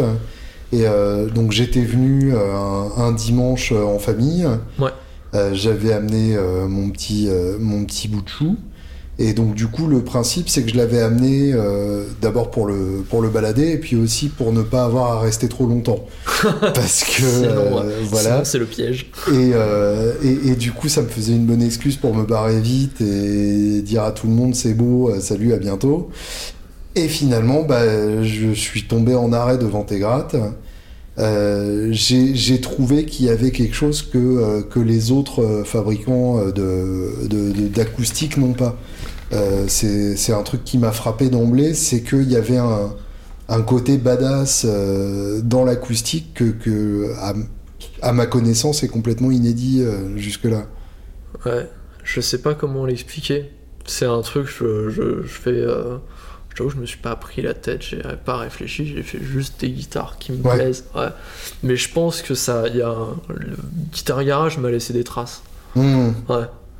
Vraiment, de voir toutes ces vieilles grattes, ce qu'on disait, les vieilles vintage qui ont du mojo, en fait, ça a vraiment laissé un truc sur, euh, ouais, sur ce que j'ai fini par aimer. Et, euh, et c'est vrai qu'aujourd'hui, il y a un mix entre. J'essaye de faire des guitares qui, ont, qui sont plutôt rock'n'roll. mhm, Et c'est vrai que dans l'idée, quand je construis une guitare, je l'imagine toujours, faut que quand elle est vieillie, faut qu'elle soit belle et faut qu'elle ait. C'est-à-dire, je la fais neuve, mais je l'imagine toujours vieillie. hmm, Il faut que. C'est pour ça que les bursts, parce que ça. Enfin, c'est magnifique quand t'as. D'un côté, quand t'as le marron et certaines, certaines couleurs dans le burst qui disparaissent. Quand le rouge euh, se barre. Ouais, ouais, quand ouais, le rouge se barre. Euh, la finition, ni trop, mais bon, ça, il y a plein de luthiers qui font du CE. Mm. c'est- Mais c'est vrai que c'est beau, ça, ce truc-là, c'est que ça vieillit super bien. Ouais. Ça patine. ouais, bien sûr. Mais c'est vrai que quand je fabrique une guitare, je l'imagine toujours patiner. Hmm, Je fais jamais une guitare sans penser ce qu'elle va devenir euh, une fois patinée. ouais. Ouais.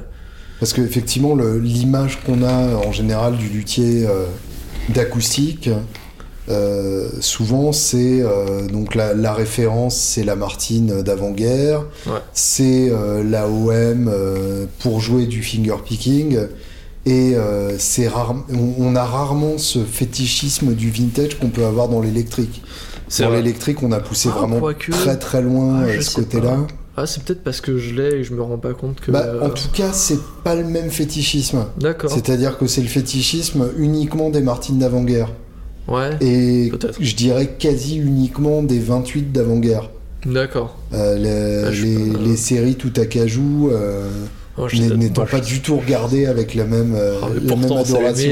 bah voilà, c'est là que je veux en venir, c'est que ça te rend, euh, ça, ça fait de toi un mouton à cinq pattes euh, Ah ouais dans, ce, dans ce paysage-là. Ah ouais, c'est la- les vieilles en acajou, puis. euh, C'est pour ça que je suis là, hein, d'ailleurs. Mais je saurais pas l'expliquer. C'est ça qui t'a rendu euh, intéressant et différent à mes yeux.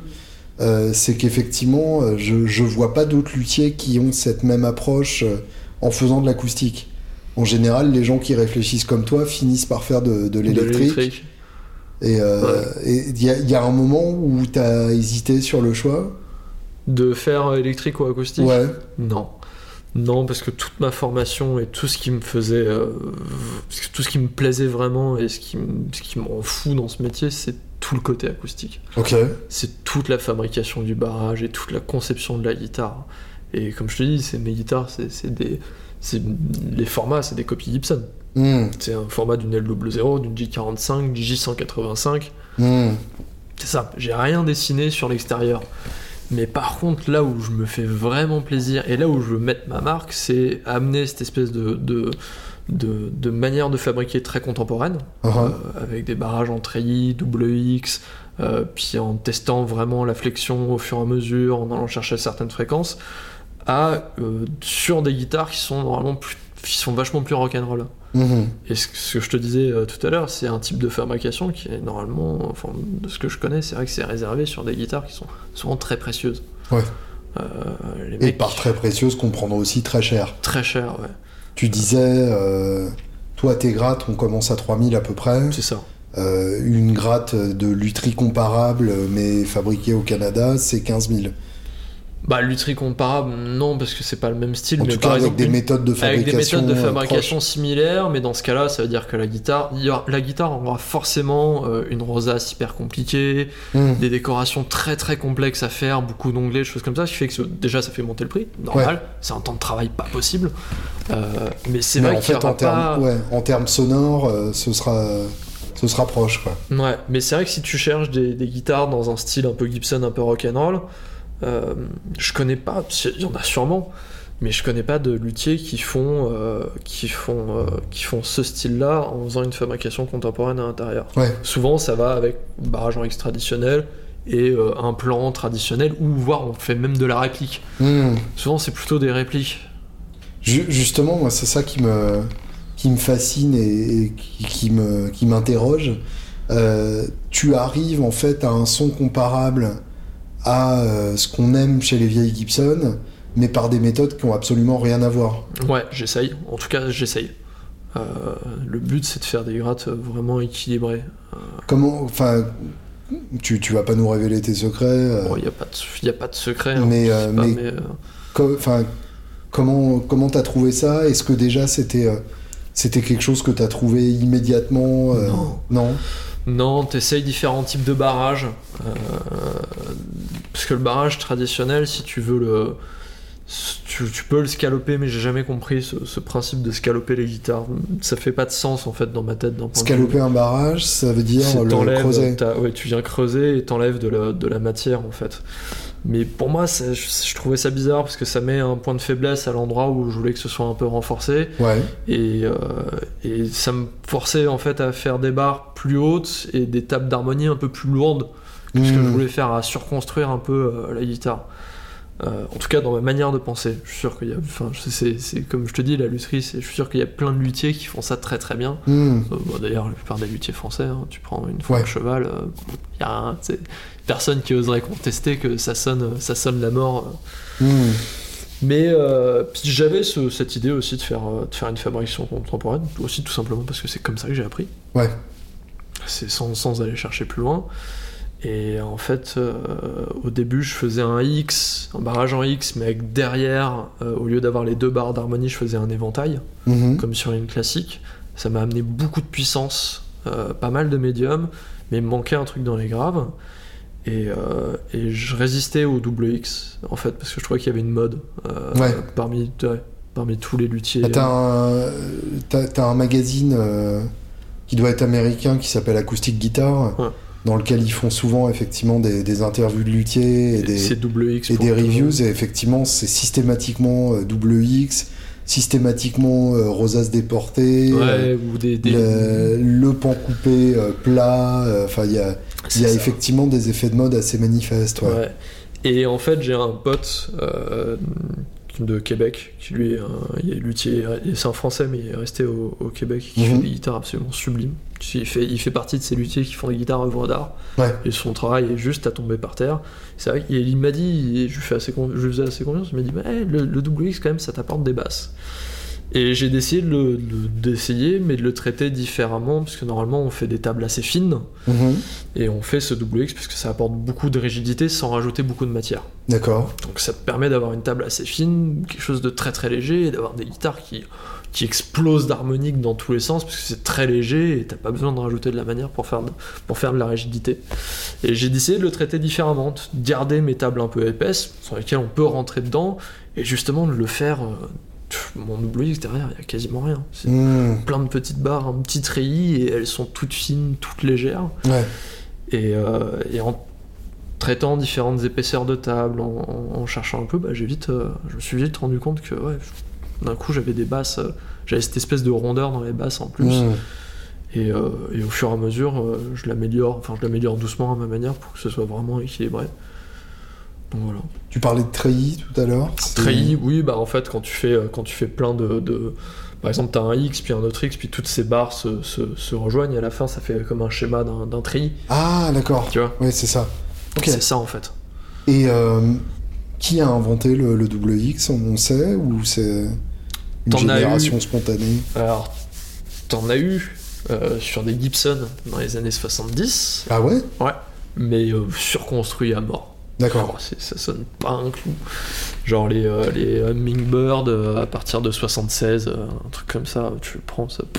Ouais, des tanks, quoi. Ouais, Ouais. des tanks, t'as rien, tu sens que la table d'harmonie elle est, euh, elle est fixe. euh, Mm. T'as, deux, t'as un X derrière qui est quasiment aussi gros que le X principal avec une, une grosse plaque en érable bien épaisse. D'accord. C'est vrai que je, j'avais du mal, mais le, le Mais luthier qui l'idée vient de là, donc. Ben j'en sais rien. Ok. Mais le luthier qui est réputé pour faire les double X, euh, qui a un peu amené la mode de ça parmi les luthiers un peu haut de gamme, c'est Somoji. Hmm. Enfin, je pense que c'est lui, parce que c'est vrai que euh, quand il a sorti son bouquin, tu vois, et puis d'un coup, t'as tous ses étudiants, parce qu'il prend des étudiants, il a des élèves qui sont Ouais. maintenant tous très connus, euh, et c'est vrai que tout le monde fonctionne au double X, Tout simplement, ouais. tout simplement. Et c'est efficace, en même temps, Ouais. c'est efficace, puis c'est versatile.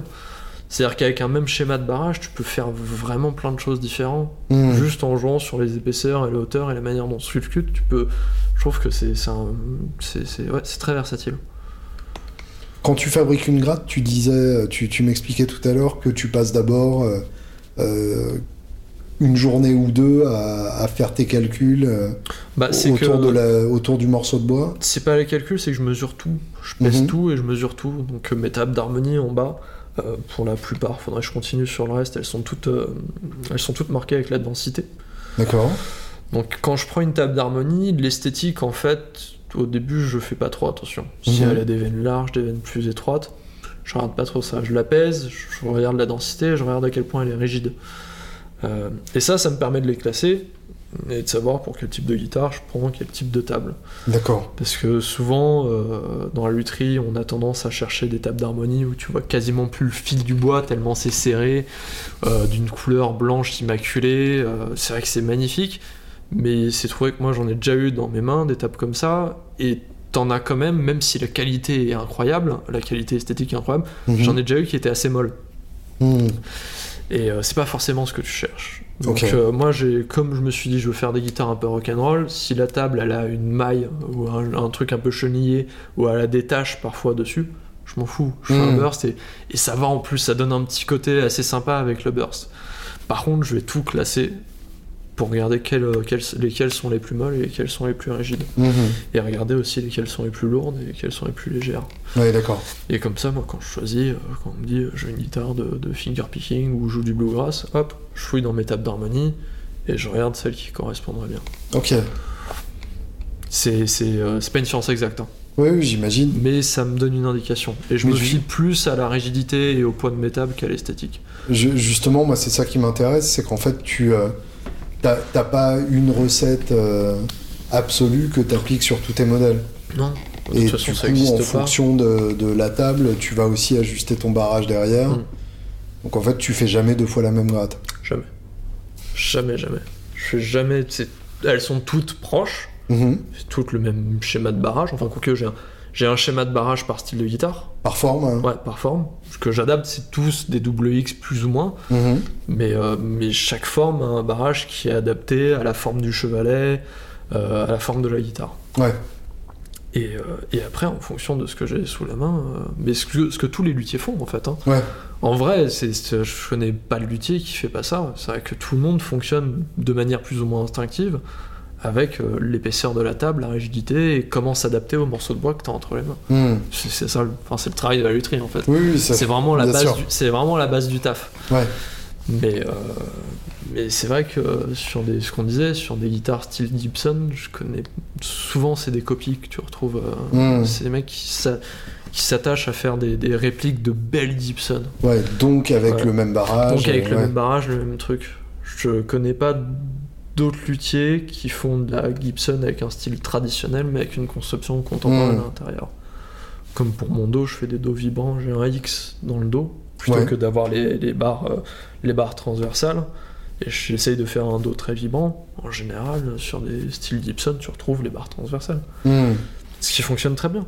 Ouais. Mais moi, je voulais juste essayer d'avoir euh, d'avoir ma patte et mon son. Essayer de trouver mon son là-dedans aussi. Alors, y a, il y a un- on, on parlait tout à l'heure de- des vieilles guitares. Ouais. Euh, il y a- il y a- je sais pas si c'est si c'est quelque chose sur lequel tu as, planché ou en tout cas des, des grades que tu as fréquentés, mais quel est ta- ton point de vue sur les Gibson modernes, les acoustiques qui sont produites à l'heure actuelle, qui peuvent sonner de manière très différente euh, de l'une à l'autre? C'est une grosse industrie, ça sonne, si tu viens de le dire, ça Ouais. sonne de manière très différente de l'une à l'autre. Euh, J'ai souvent du mal avec les Gibson modernes. Mhm. Euh, Mais après, est-ce que, est que la différence de son vient uniquement du vieillissement du bois ou est-ce qu'il y a une différence de, de fabrication aussi? Une différence de fabrication. Ah, pff, bonne question, tu sais quoi? Si j'achète une J45 neuve, est-ce qu'elle sonnera euh, comme une vintage dans, dans 50 ans? Probablement. Elle a des chances. Ouais, Elle a des chances, mais elle a aussi. Je pense que Gibson, ils ont toujours eu un peu la même, euh, la même mentalité. Elle a aussi des chances de pas tenir la route. oui, d'accord. Ou, euh, ou autre. C'est comme sont, ils sont restés fidèles à leur héritage en ça que c'est toujours aussi peu fiable. quoi. Mais c'est pas que c'est. Ouais, je, je sais pas que c'est peu fiable, mais c'est que c'est une grosse industrie. Je suis pas sûr qu'ils aient une grosse culture comme Martin euh, de, de la qualité du bois, de chercher quand tu vois Martin, tu vois Ouais. les, les images du custom shop ou même de leur gamme normale. Toutes les tables, elles passent derrière, euh, derrière une lumière pour regarder s'il n'y a sûr. pas des petites poches de résine à l'intérieur. Gibson, ça m'étonnerait que Gibson j'ai vu la ça. machine en question. c'est une table lumineuse et tu regardes. Je suis pas sûr que Gibson euh, fasse ça. À mon avis, c'est Ouais. découpé, c'est de la table d'harmonie et il n'y a pas. Si ça se trouve, je me trompe, mais ça m'étonnerait qu'il y ait une sélection de rigidité ou Mm. de vrai aussi poussé sur la qualité des tables d'harmonie. Ouais.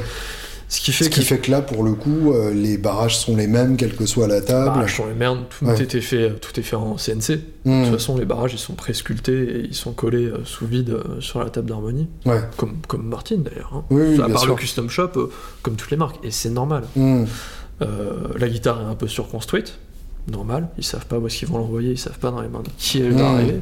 Si ça se trouve, tu vas avoir un fou qui va mettre un 1458 dessus, ou t'as un mec qui va jouer en 1047, donc ils peuvent Ouais. pas. Donc c'est normal. Et après, bah, euh, j'aime bien les J45. Non, si, il j'en, ai testé beaucoup des, des récentes qui sonnaient tout à fait correctement. mhm. La seule avec laquelle j'ai beaucoup de mal, c'est la J200. Ouais. J200, je, je... L'érable, déjà, c'est un bois qui est difficile. T'as dit même les vieilles J200, euh, T'en trouves vraiment elles sonnent pas sonnent. toujours d'enfer. Ouais. ouais. C'est de 1, je pense que 17 pouces, c'est gros. C'est ce que j'allais dire. En fait, j'ai j'ai plus souvent euh, aimé des, des 185 que des 200. Mm. Autant euh, les 185, ça, ça se trouve d'en avoir des bonnes. ouais. J200 en érable, déjà l'érable, je trouve que c'est un bois qui est difficile à faire sonner. Après, ça, c'est mon, mon opinion personnelle. Euh, et puis, Parce qu'il y a justement ce côté criard que, que tu évoquais tout à côté l'heure. criard, puis je trouve que ça vient casser des harmoniques aussi. D'accord. t'as pas le même, euh, t'as pas la même richesse, t'as pas le, puis c'est pas super équilibré. Ouais.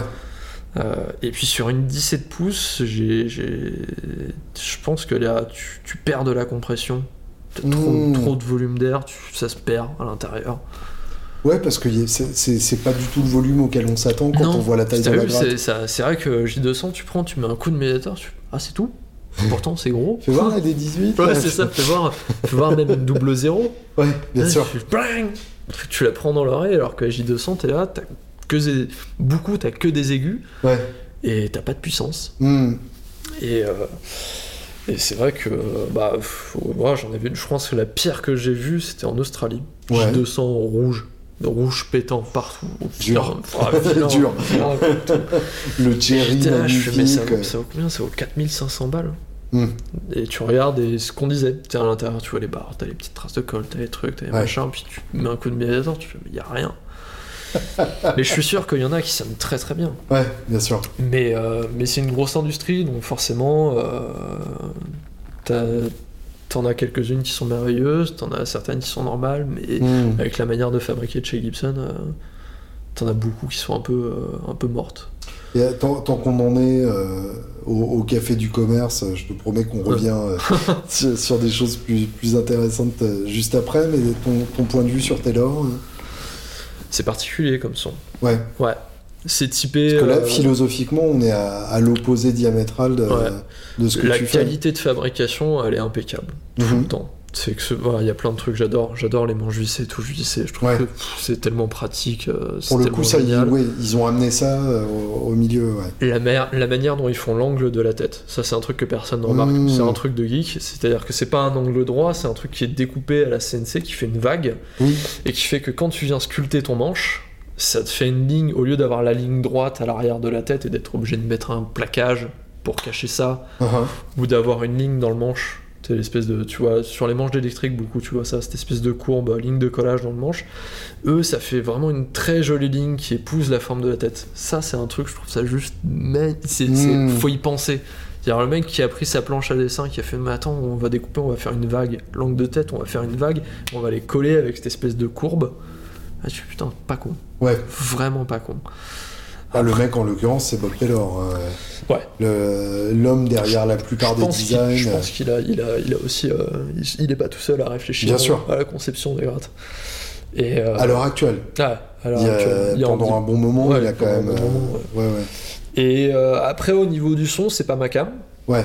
Mais euh, bah, c'est très, ça, ça marche bien pour euh, tous les mecs qui font finger picking moderne. Hmm. Tu vois, truc avec des harmonies, avec du tapping, des choses Le comme côté ça. percussif. ouais. Percussif, ouais. Je pense que ça marche très très bien pour ça.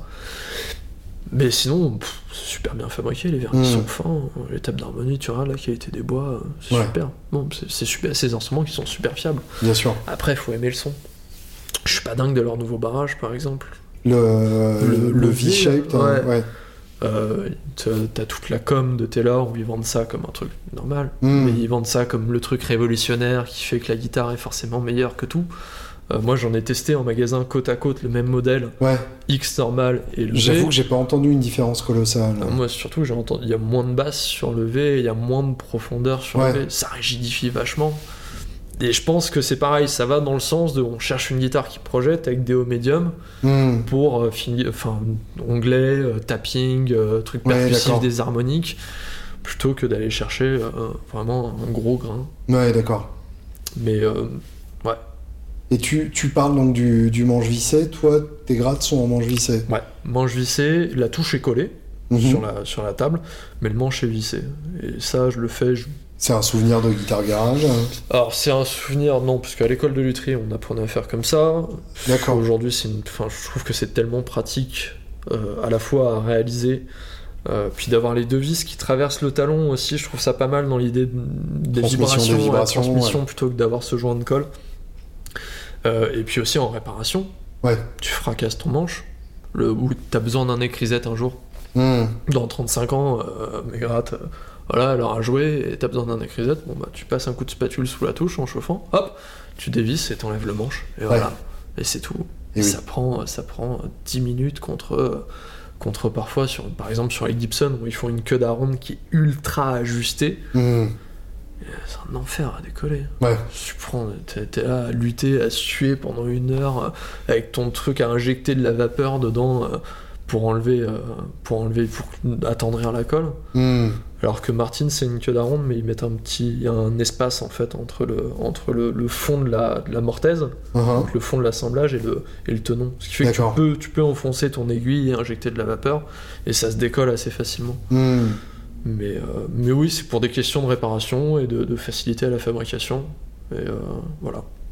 Ce qui montre aussi du coup que t'es pas effectivement dans la réédition, euh, Non. pas dans la, dans la réplique pure. euh. Ouais, effectivement. Oh non, non, je suis pas dans la réplique pure. Comme je te dis, c'est des guitares, je les aime. J'aime le, le- ce qu'elles euh, ont amené esthétiquement, ce qu'elles dégagent. Euh, puis les musiciens qui les ont joués. aussi, ouais, Ouais, c'est ça en fait. Je pense que le, le craquage, il est là. Et après, par contre, comme la structure, c'est c'est plus. euh, c'est ma sauce. Alors justement, venons-en aux, aux musiciens qui les ont joués. Le nom euh, Blind Guitars, donc euh, C'est Blind Willie Johnson. C'est. spécifiquement euh, ce blind-là. Ce blind-là spécifiquement, euh, pas tant par la musique en fait, même si sa musique j'adore, j'adore ce blues vraiment brut. Mhm, Je trouve qu'il y a une espèce de, même si très lancinement, il y a une vraie violence là-dedans. bien sûr. Et j'aime bien les musiques un peu, un peu énervées, un peu violentes. Et euh, mais c'est surtout par le parcours qu'a fait sa musique là. Et le Mhm, parcours que ce mec a fait, savoir que c'est un gars qui a une vie misérable, C'est le moins qu'on puisse dire. ouais. absolument terrible, euh, et dont un des morceaux euh, est parti dans, Dans le- l'espace. dans hein. l'espace, dans la sonde Voyager, je sais plus, un ou deux. Et je trouve ça fou, juste, je trouve ça vertigineux, juste la réflexion de se dire que ce mec-là, qui a écrit des morceaux au fin fond de la rue, dans la misère la plus totale, C'est retrouvé entre s'est Mozart et Beethoven. entre Mozart et Beethoven, dans un des trucs qui représentait les plus grandes aspirations de l'humanité. Ouais. Et c'est Ouais, complètement vertigineux comme réflexion. Et, euh, et c'est vrai que ça m'a inspiré, tu vois. J'ai bien. Ouais. Donc Blind Guitars pour, euh, pour hommage à ce mec. euh. Ah, effectivement, ouais, il y, a, il y a- il y a ce parcours-là. Je tiens quand même euh, effectivement à insister sur le côté musical. Mm. Euh, c'est euh, c'est c'est un grand amour dont je parle pas assez souvent, mais, mais Blind Willie Johnson fait partie de mes, de mes grands traumatismes musicaux. Il y, a, il y a un film dans, la, dans la série, euh, je, je sais même plus qui est. Si, c'est Scorsese qui avait, qui avait chapeauté cette série sur le blues. Ah, ça me dit quelque chose. où il y avait un, un film qui s'appelle Soul of a Man, qui, est, euh, Je l'ai peut-être vu, j'ai pu. euh, qui, je crois, est de Wenders. Je sais pas si c'est celui-là qui est de Wenders dans la série. En tout cas, c'est une triple, euh, une triple biographie où il y a, où il y a Robert Johnson. mhm, euh, je sais même plus qui est le troisième, mais il y a Blind Willie Johnson et, euh, qui raconte son parcours tout simplement. Et, et, et c'est le moment où je me suis posé la question de ce mec-là. Ensuite, évidemment, j'ai acheté le CD. De toute façon, c'est facile, il y a, il y a 40 enregistrements connus. C'est ça. On peut pas trop tout. se tromper en Ouais, achetant non. les CD. Et il y a un truc qui m'a complètement bouleversé là-dedans. Le, le- dans, dans la voix, déjà, dans ce côté euh, pré-Tom Waits, euh, pré-Howlin' Wolf. très rock. Euh, Ouais. du, du mec qui, qui bouffe du papier de verre au petit déjeuner euh, avec ses céréales, euh, dans le jeu de gratte qui est, qui est anguleux et, et sec. C'est. Et puis, euh, et puis cet instrumental, euh, Dark Was the Night, Cold Was the Ground, qui est, qui est le titre qu'on connaît euh, le plus souvent de, de oui, c'est Johnson, sûr. mais qui, qui pour moi représente un, un idéal de, de musicalité de poésie de son Ouais. que, que peu de musiciens ont atteint depuis. Mais c'est-à-dire, ce qu'il y a, c'est qu'il n'y a pas de. Moi, ce que je trouve génial avec ce, ce- ce morceau-là, la musique de Blind Willie Johnson ou ce type de blues-là, c'est qu'il n'y a pas d'artifice entre l'émotion et le, le- le- la musique au final. Bien sûr, Et ça, je trouve ça. pff, tout est là. oh, c'est juste. euh, Ouais, ouais. Tu vois, à l'inverse de, euh, de B.B. King ou de trucs comme ça, Mm. où pff, t'es- tu te perds, tu ressens. Moi, je, je suis pas un dingue de, de, de B.B. King ou de mecs comme ça, et je trouve que je me, je me perds, j'arrive pas à ressentir quelque chose. Hmm. Alors que là, c'est direct, c'est, il te met sa misère dans la gueule, tu prends une grande claque. Ouais, bien là, sûr. Waouh, ah ouais, putain, c'est dur. Ça fait du bien, mais c'est dur. Je, je viens de me souvenir, le, le troisième du film, c'est JB Lenoir. D'accord, ok. Et, euh, et en fait, ce qu'il y a de génial dans ce film, c'est que les, les passages euh, sont entrecoupés d'interprétations des chansons des musiciens en question par euh, d'autres musiciens. Et donc, notamment, euh, il y, a, il y a Marc Ribot, euh, arqué sur sa gratte pourrie, euh, qui fait vibrer les, les bouts de cordes qu'il a pas coupés sur la tête pour avoir des bruits métalliques. T'as Nick Cave qui est complètement possédé. j'adore Nick enfin voilà, t'as. Il y a Lou Reed aussi, enfin des, des mecs crédibles artistiquement. Ouais, c'est plus que crédible. à la, à la hauteur de, de, de ces, de ces inspirations-là. Quoi. Ouais. Et donc, Ça, effectivement, euh, là, là, euh, là, on est dans, à, à l'étage dans ton atelier. Il y a un corbeau empaillé. Il y a euh, il y a un crâne de cerf euh, au-dessus de ton, ton établi. On est. euh, Ouais, ouais, ouais. C'est... Mais j'aime bien. Lui, c'est Hector. Chanté. Le corbeau s'appelle Hector. Et euh, et il y a un crâne de cerf, en dessous il y a un crâne de renard, en dessous il y a un crâne d'oiseau. Et c'est euh, Riri, Fifi et Loulou. c'est ça. Mais j'aime bien, ouais, non, c'est. c'est euh, La plupart, je les ai trouvés en fait. Ce truc que tu trouves. Ah ouais euh, dans- Bah, pas le crâne de cerf, parce que c'est gros. Oui. Mais euh, le crâne de renard et le crâne d'oiseau, c'est ce truc, bon, tu te balades en forêt, tu trouves, euh, trouves facilement. Ouais. Et c'est vrai que j'aime bien. Je, je sais pas, j'aime bien l'objet. C'est, une petite fascination. euh, je trouve ça beau en fait. Mais il y a, ouais, il y a un- ça, ça va effectivement avec la philosophie de tes guitares. Possible. Je- Je- je te- enfin, c'est un monde qui, qui, moi, me, me parle profondément. Le, le- le- le- ton atelier ressemble plus au- aux locaux de Third Man Records que, que à l'usine de Taylor. Quoi. Ah, j'aimerais bien aller dans les locaux de Fernman Records. C'est assez chouette. Ouais. C'est assez Ouais. chouette. Dans la salle live, notamment, où t'as un- une tête d'éléphant euh, Ouais. empaillée. Ça doit être sympa. Et J'ai un- euh, j'ai sur, un peu sur une table basse, t'as des, des crânes d'hippopotame qui traînent. aussi. Ah oui, carrément. J'ai un peu peur que ce soit le, le, le, le Disneyland du bluesman. En vrai, non, parce qu'ils Ça. le font pas visiter normalement. D'accord, ok. C'est-à-dire que le, les, les locaux à, à Nashville, qui sont ceux que j'ai pu voir, tu as le, le storefront, tu as le, le, enfin, le magasin de souvenirs, quoi, en gros, Ouais. euh, ou- qui, est, qui est un magasin de disques euh, qui en soi est déjà super excitant. euh, parce que tu as leur cabine d'enregistrement de vinyle euh, qui, est, qui est hyper chouette. Euh, après, le reste, tu as la salle de concert, mais qui n'est ouverte que quand tu as des événements. D'accord. Euh, quand t'as les Melvins ou Billie Eilish qui viennent jouer là-bas. Euh, et puis euh, bah, j'ai eu la chance de pouvoir visiter ça, de pouvoir visiter les chiottes de la salle de concert, qui sont aussi aux couleurs de D'accord. Third Man Records. Pas mal. Euh, et, euh, et après, euh, t'as les locaux, les locaux de stockage, les, les bureaux, etc. Ça, normalement, ça se visite pas. D'accord. Et pourtant, c'est toujours dans la même philosophie. C'est cool. Le- les locaux de stockage, ils ont carrément reproduit un, un vieux motel. Donc tu sais, tu as le côté euh, balustrade, enfin balcon, euh, c'est avec le bien, petit ça. étage, etc. Enfin, c'est, carrément... euh, c'est, complètement délirant parce que personne le voit. Ouais. Et donc en soi, t'as pas de Pourtant, raison d'avoir Ouais, ça. Pas de raison d'avoir ça, c'est, même. complètement contre-intuitif en termes de, de praticité de stockage et d'aller chercher les, les, les trucs à envoyer. Mais voilà, il il y a, c'est au-delà de, c'est au-delà des considérations pratiques. Et justement, c'est, en ça que, que ton atelier m'évoque ça. C'est que finalement, euh, on n'est pas si nombreux à venir visiter ton atelier. Euh, donc c'est pas une démarche euh, marketing. Ah. Et tu poses pas euh, déguisé en, en sorcier vaudou. Ouais, non, je pourrais, mais je le fais. Ouais, c'est ça. Je suis pas. Mais je le, je sais pas. C'est ma déco en fait. C'est Ouais. juste moi, c'est pour me sentir bien dans mon atelier. Bah en oui, fait, oui, c'est ça. Mais donc c'est sincère. Et Ouais. c'est ça qui m'intéresse. C'est que c'est en fait, enfin je j'ai la j'ai la faiblesse de penser qu'en tant que musicien, on peut sentir euh, le côté marketing Ouais. et on peut sentir la démarche plus plus sincère euh, derrière tout ça. Bah écoute, tant mieux. Revenons à, à tes grattes. Combien de grattes pour l'instant euh, signé blind? J'en suis, écoute, avec celles qui sont en cours de fabrication, là, j'en suis à 28, 29. Et pour combien de grattes fabriquées en tout dans ta vie? Électrique compris Ouais, Quarantaine. d'accord. Ouais. C'est pas énorme. C'est pas énorme non plus. Hein.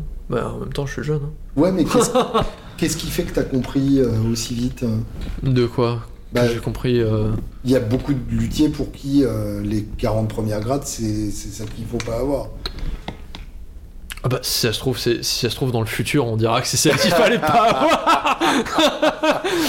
c'est qui te dit que. J'en sais rien. Admettons. Non, je pense, non, je pense que dans ma formation, j'ai eu la, j'ai eu la chance de tomber sur des mecs qui m'ont, j'ai tombé sur des gens qui étaient impliqués dans le fait de, de former des jeunes et euh, Hmm. je, la, la qualité de mes grattes, elle est, euh, Enfin, je, je- je dis ça, je pense que je fais des bonnes guitares, mais je laisse les musiciens, Je confirme, ouais. les musiciens juger. Mais, euh, mais après, euh, si je fais des guitares comme ça, c'est parce que je suis tombé sur les bonnes personnes. Ouais. Autant à l'école de lutherie de Québec, euh, les profs qui étaient hyper impliqués, la formation qui est excellente. Autant en Australie, euh, je devais que j'étais en apprentissage pendant une année, mais c'était au début ça devait être un stage pour apprendre à fabriquer des archtops. Ça devait Mhm. durer deux mois. Et au final, au bout de deux mois, je me suis super bien entendu avec le gars et je suis resté un an avec lui. Euh, et autant à Guitar Garage, d'avoir bossé avec Johan euh, de Guitar Garage, une Ouais. espèce de puissance de la vieille guitare euh, Hmm. qui, euh, qui lui sort n'importe quelle marque euh, complètement inconnue du fin fond de l'Europe, euh, truc, des années 60 où tu sais pas ce qui a été Oui, fait. oui, bien ah, sûr. bien sûr, c'est ça, bah, tu la Oui, démontes comme ça, y a pas de souci. une marque d'accordéon qui a fait ça pendant C'est ça, trois euh, mois. bien sûr. Et puis il la démonte, les yeux fermés. Mais bah, J'en ai vu plein.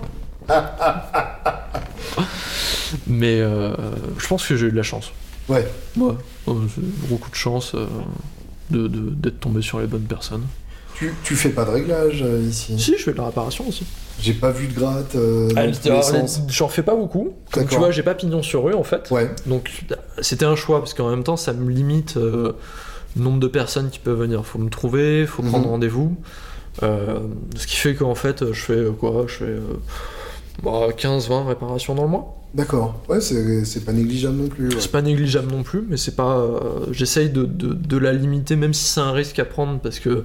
Tant que là, Oui. j'en- vis pas encore en fait. Ouais, Donc euh, je pourrais très bien essayer de démarcher la réparation, ça marche la réparation, il y a toujours des guitares à réparer, bien sûr. mais je me retrouverais bloqué et j'aurais peur de plus pouvoir euh, fabriquer. avoir le temps de te consacrer à tes grattes.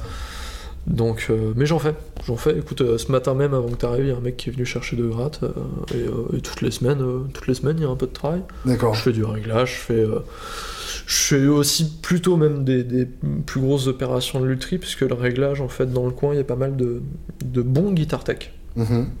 euh, dans les magasins de musique là. Et les mecs font, c'est eux qui font le réglage. Ok, ouais. Ils sont compétents, ils sont super cool en plus.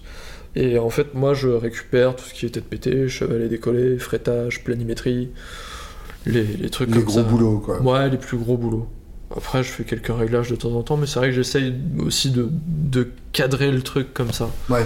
Faire, bon, je limite les réglages, je pense que ce risque-là de limiter les réparations pour me concentrer sur la fabrication.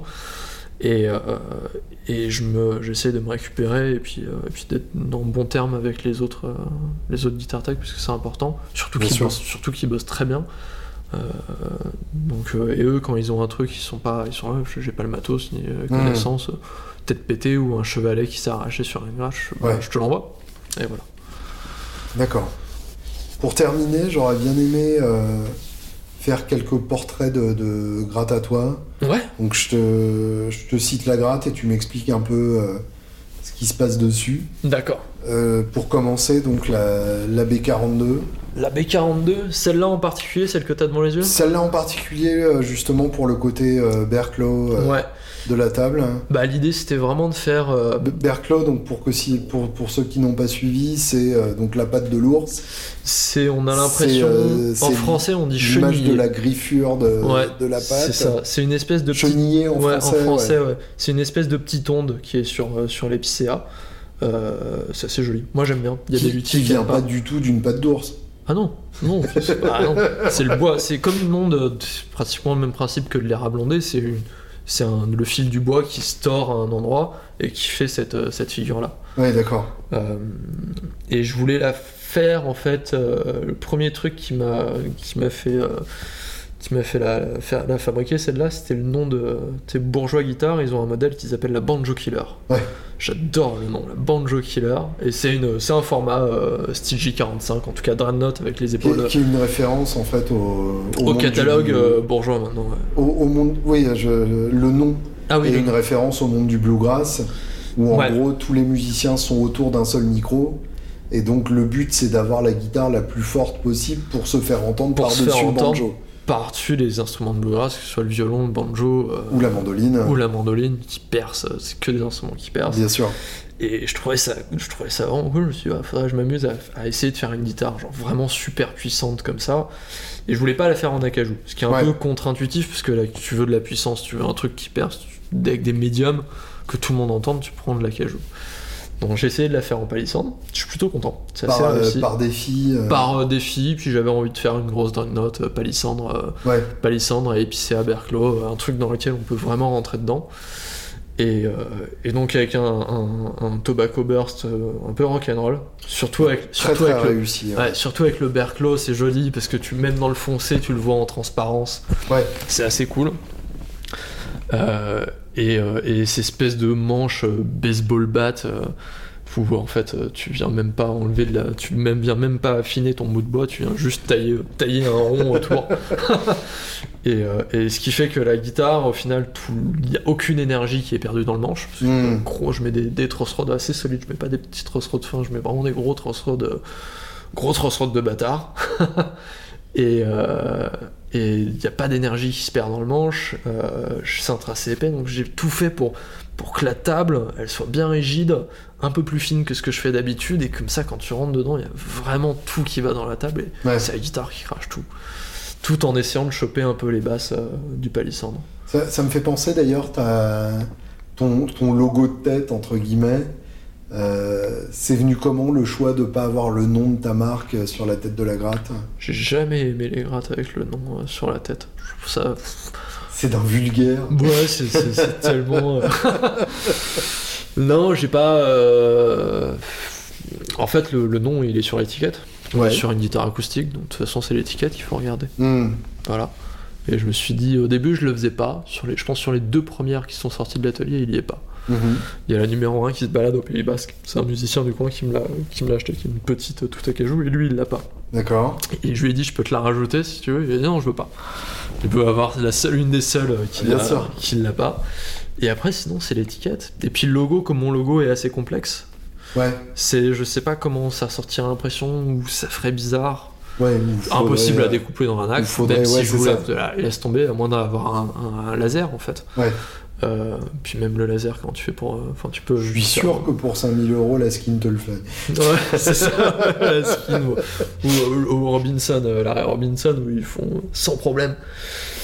Et, euh, et oui, je préfère, euh, je préfère travailler sur l'étiquette, et j'aimais bien ça, parce qu'il y a une tête classique, euh, style Marcin en fait, un peu plus anguleuse, je Ouais. dis pas les bords. Et, euh, et ce truc-là au milieu qui est un peu, un peu art déco, comme le chevalet de la petite. Mhm. Euh, Oui, un chevalier en escalier comme ouais, ça. chevalet en escalier, euh, j'appelle ça ma pyramide Maya. C'est c'est pyramide, mais voilà. Mais c'est une pyramide, t'as les marches. t'as pas la pyramide. Je vois. oui, et puis c'est une seule pyramide, c'est pas deux pyramides de chaque côté. Ouais, c'est ça. C'est une seule, c'est le haut du chevet, c'est la pyramide, puis ça descend sur les côtés.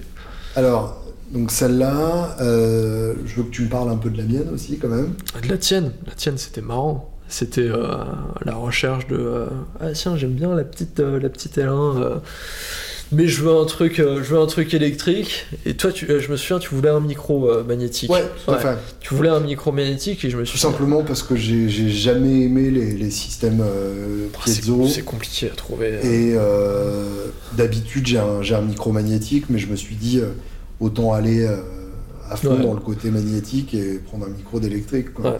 Et j'ai, quand, dans la discussion, j'avais cru comprendre que tu allais quand même beaucoup l'utiliser en électrique. Tout à fait. Euh, et je me suis dit, mais attends, et j'avais, j'avais la, la petite euh, Gibson Cat Eyes euh, en, en tête, et c'est vrai, je me suis dit, mais attends, tant qu'à faire un truc avec un micro magnétique, on va pas foutre, on va pas bloquer une rosace avec un micro.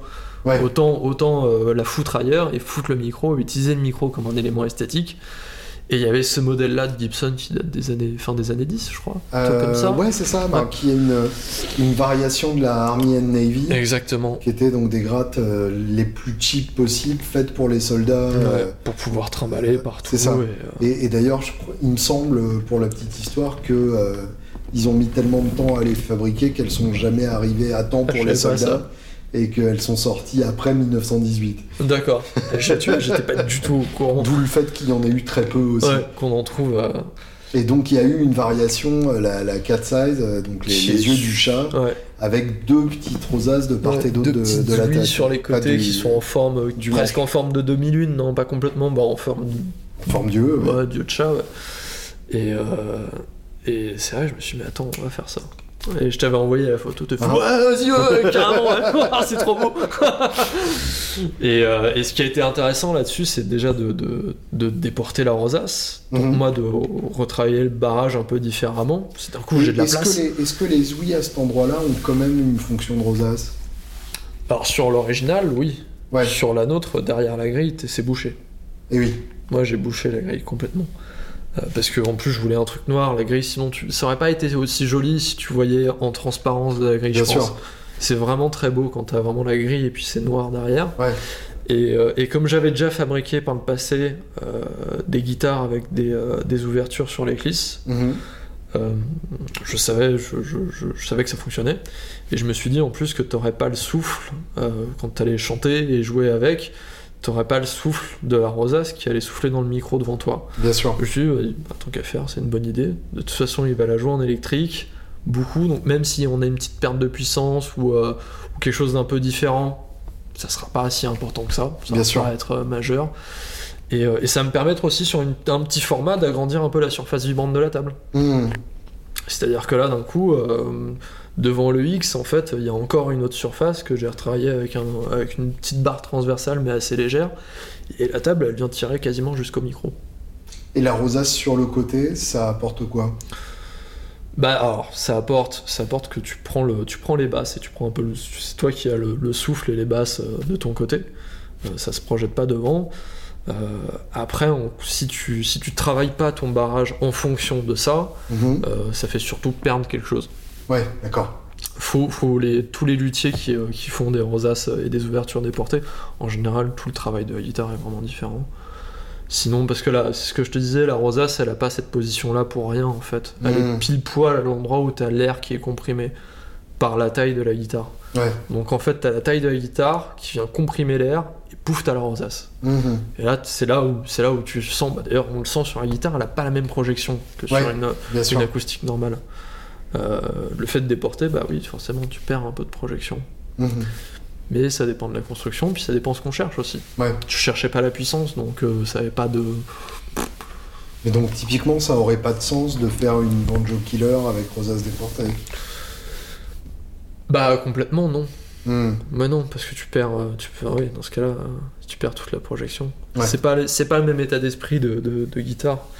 Tu peux en faire une petite. Il y a beaucoup de musiciens, en général, c'est plutôt des solistes en acoustique euh, qui jouent, euh, qui jouent seuls, Ouais. vraiment, qui ont pas d'autres instruments et qui aiment avoir ce, ce- ça fait comme un retour. Mhm. Ouais, bien sûr. En fait, les, les basses sur une, sur une acoustique, les aigus ont plutôt tendance à provenir de la table d'harmonie, Mhm. et les basses, elles sortent beaucoup de la rosace. Donc, Ce quand- qui fait, ouais, ce qui fait qu'en fait, on, on est toujours le dernier à entendre le vrai son de notre gratte. C'est ça. Alors, quand tu as des portes, mais quand tu as des portes, t'as pas toutes les fréquences. Ouais. Tu, tu prends essentiellement les basses. Mm. Mais c'est, ça peut être agréable pour des gens.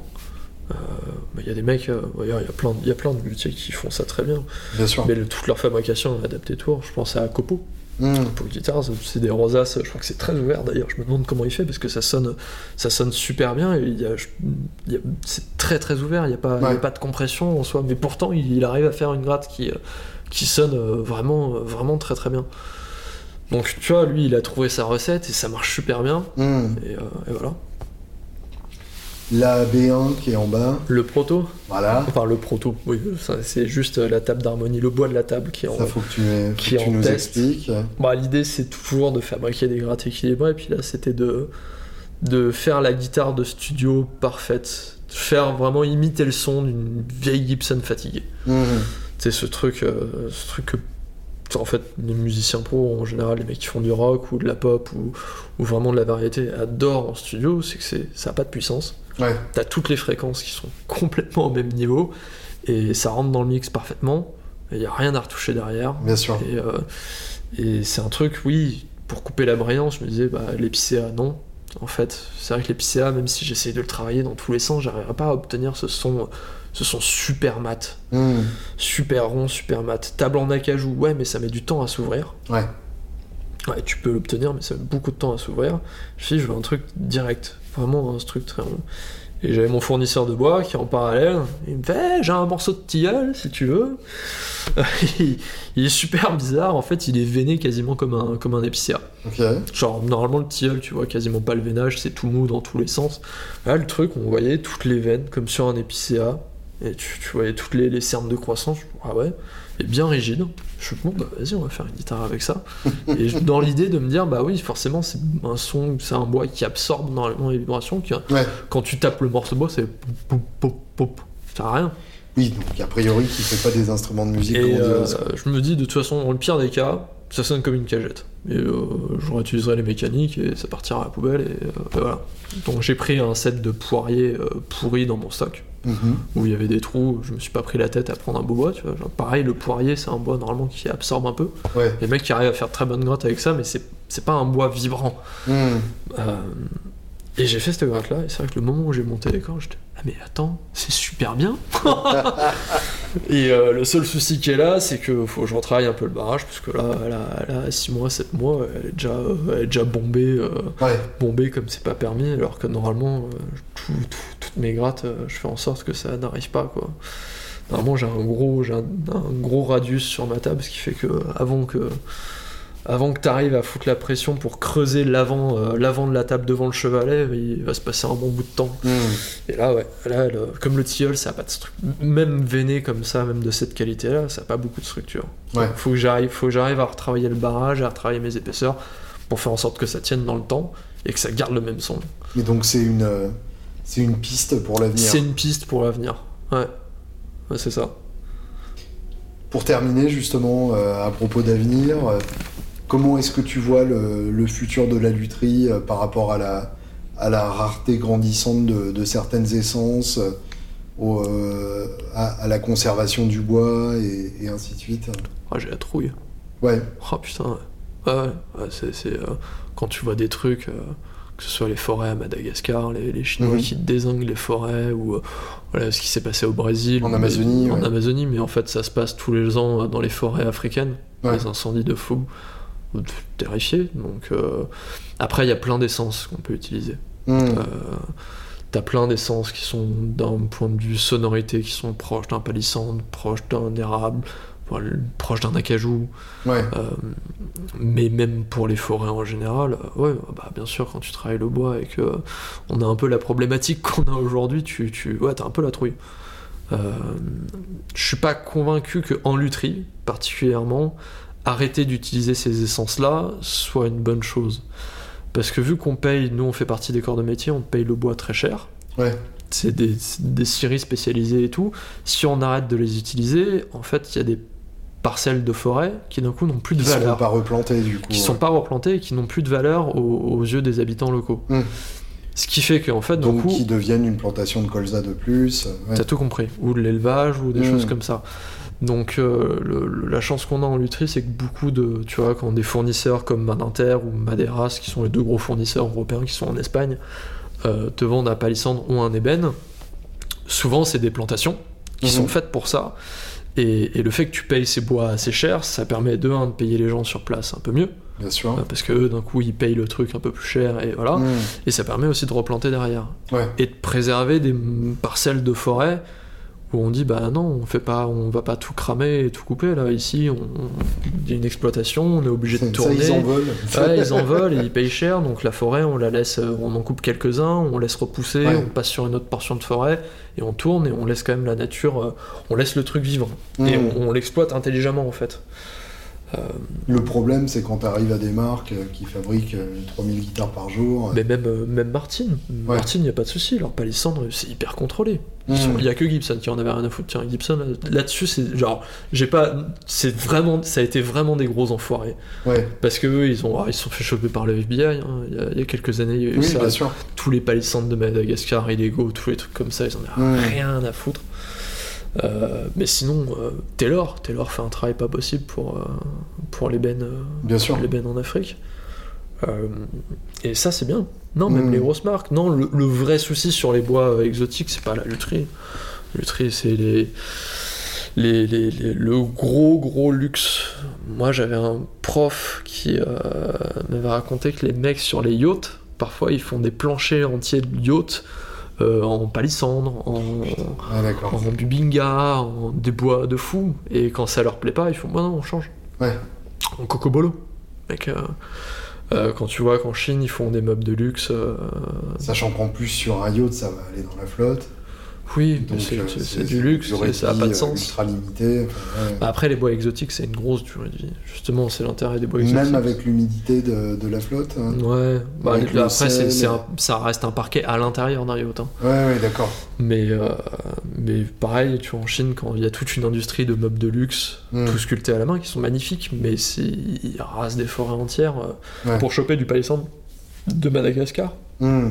Et tous les ans, tu vois, euh, que les douanes ont chopé euh, 450 tonnes, tu sais, genre, t'es à 450 tonnes de bois illégal en provenance de Madagascar. Tu Ouais. qui est allé en Chine Les conventions internationales, ils en ont rien à foutre. Ouais, ouais, bien sûr. Et ça, c'est vrai que ouais, ouais, ça, ça fout, ça, ça fout la trouille. Ouais. Mais euh, je sais pas. C'est vrai que ça, ça, ça fait flipper un peu, mais euh, j'ai pas de solution. Et, les, juste, et euh, les matériaux alternatifs, euh, c'est c'est une piste potentiellement intéressante. C'est intéressant. En fait, ce qui est intéressant, c'est pas de se concentrer juste sur une essence, c'est qu'on puisse en utiliser plein et avoir plein de choix. Mm. Parce que d'un coup, on arrête de couper en masse une essence et on continue à l'exploiter. Tu citais le, le carbone tout à l'heure. Ouais, le carbone. Alors, le carbone, ça peut faire des grattes intéressantes, mais sur une, une guitare acoustique en bois, euh, tu peux l'utiliser, mais c'est utilisé dans des proportions euh, assez infimes. D'accord. Parce que ça, ça apporte de la rigidité comme c'est pas permis. Hmm. C'est super rigide, puis t'es obligé de le travailler avec de la colle époxy. Ouais. Ou une résine époxy, c'est toxique. Donc luthier, c'est pas agréable. Ça fait du- que déplacer le problème. En Ouais, fait. puis ouais, la fabrication est pas, est- en général, est pas super clean. Même les bio époxy entre guillemets, c'est pas, c'est pas la folie non plus. Ouais, je Puis comprends. à travailler, c'est un enfer. Hmm. C'est impossible à nettoyer, ça colle partout. Tu fous des gants, tu fous un masque. Ouais. D'un coup, ça rend tout le travail vachement moins agréable. Hmm. Euh, puis la fabrication du carbone, euh, c'est pas, c'est pas non plus, c'est une industrie hyper polluante. Ouais. Non, je pense que le truc, c'est de, de- de déjà diversifier les essences qu'on utilise pour pas qu'il y ait de, de- de- de- un intérêt de masse sur une seule essence. Bien sûr. Ce qui s'est passé pour euh, le palissandre brésilien, ce qui s'est passé sur la cajou du Honduras, ce qui s'est passé sur la cajou de Cuba Mhm. à l'époque, c'est parce qu'on voulait des meubles, parce que voilà, tout le monde voulait la même essence. Ouais.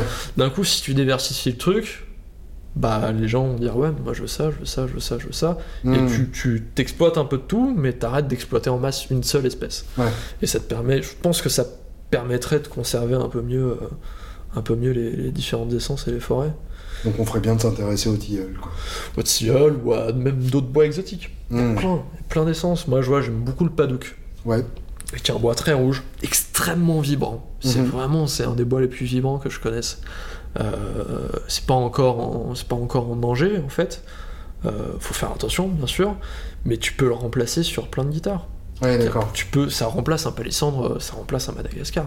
Hmm. Après l'esthétique est pas la même. Ouais, bien sûr. Forcément, Madagascar c'est, joli. Oui, il faut accepter que ça aura pas la Faut même gueule. accepter, Ouais. euh, ça a pas la même gueule. Après le padouk, euh, si tu le coupes d'une certaine manière, ça peut être absolument magnifique. Hmm. Mais sinon, c'est vrai que c'est très rouge. C'est rouge euh, un peu euh, orangé, très très vif. Ok, ouais. Euh, moi, je le teinte souvent. Bah, D'accord. tu vois, le, le black burst euh, que t'as, enfin le red burst que t'as sur la guitare. Bien sûr. Là, je l'ai fait sur un acajou, mais Mhm. normalement, c'est un truc que je fais sur des guitares en padouk. D'accord. Parce qu'il est très rouge, et en fait, je viens juste. Sur la petite B26 que tu avais faite. euh, ouais, sur la petite du Padouk. B26 euh, noir et rouge. C'est ça, c'est un do éclisse en padouk. Je vois. Et en fait, je viens juste faire une espèce de burst un peu foncé dessus, comme ça, ça casse le côté euh, Mhm. rouge trop voyant. Ouais, après, c'est ça, il suffit juste de faire de la finition derrière. Ouais. À l'époque, il y avait que ça. À l'époque, quand tu regardes tous les meubles, euh, tout était plein, plein de bois teintés. Ouais. Et euh, c'est vrai qu'il y a une grande mode du bois naturel, mais euh, moi je dis tu peux teinter plein d'essences. Oui, c'est pas une Si- France. Ouais, c'est pas une fin en soi de faire du bois naturel. Même un palissandre, hein, je pourrais m'amuser à faire un burst sur un palissandre. Hmm, C'est pour être- si, tu sais le faire, et si Ouais. tu arrives à adapter le burst au palissandre, ça peut être magnifique. Donc, euh, donc ouais. Dernière question, qui est euh, ma question euh, standard pour les luthiers. Si tu devais faire une gratte pour un artiste, euh, quel qu'il soit, mort ou vivant, quel serait l'artiste et quelle serait la gratte? Oh putain, la question compliquée. T'as vu? Ah, waouh. Ah ouais, c'est dur ça. Trop de gens.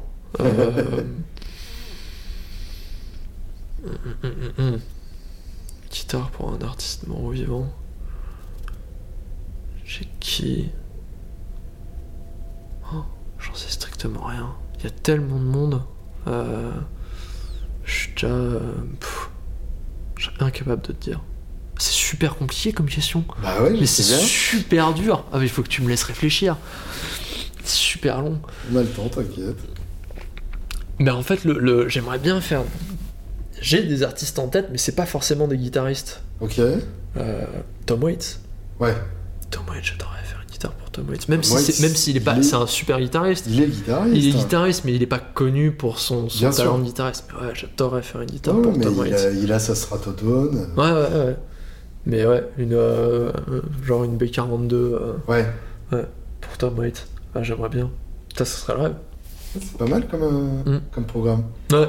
Une finition particulière ou- Euh, un burst. Un burst euh, et ouais un peu. Non mais tu sais quoi un peu la même que celle-là. Ouais. Faire un truc mais mais pff, vieilli je la vois je la vois bien. euh, c'est un peu matraqué. Un Mhm. peu, euh, quitte à la faire relique. Ou quoi qu'il la reliquera tout seul. mais ouais une B42 euh, un gros gros format pour Tom Waits un truc avec un son assez profond Mhm. mais construite vraiment pour avoir un- des basses, pour que ça aille avec la, avec la voix complètement déraillée euh, qu'il a. Ouais, ça, ça me plairait bien. Je pense que c'est ça. Tu vois? Ouais, ça vient tout. En fait, c'est venu tout seul. Merci Virgile. Merci, Julien.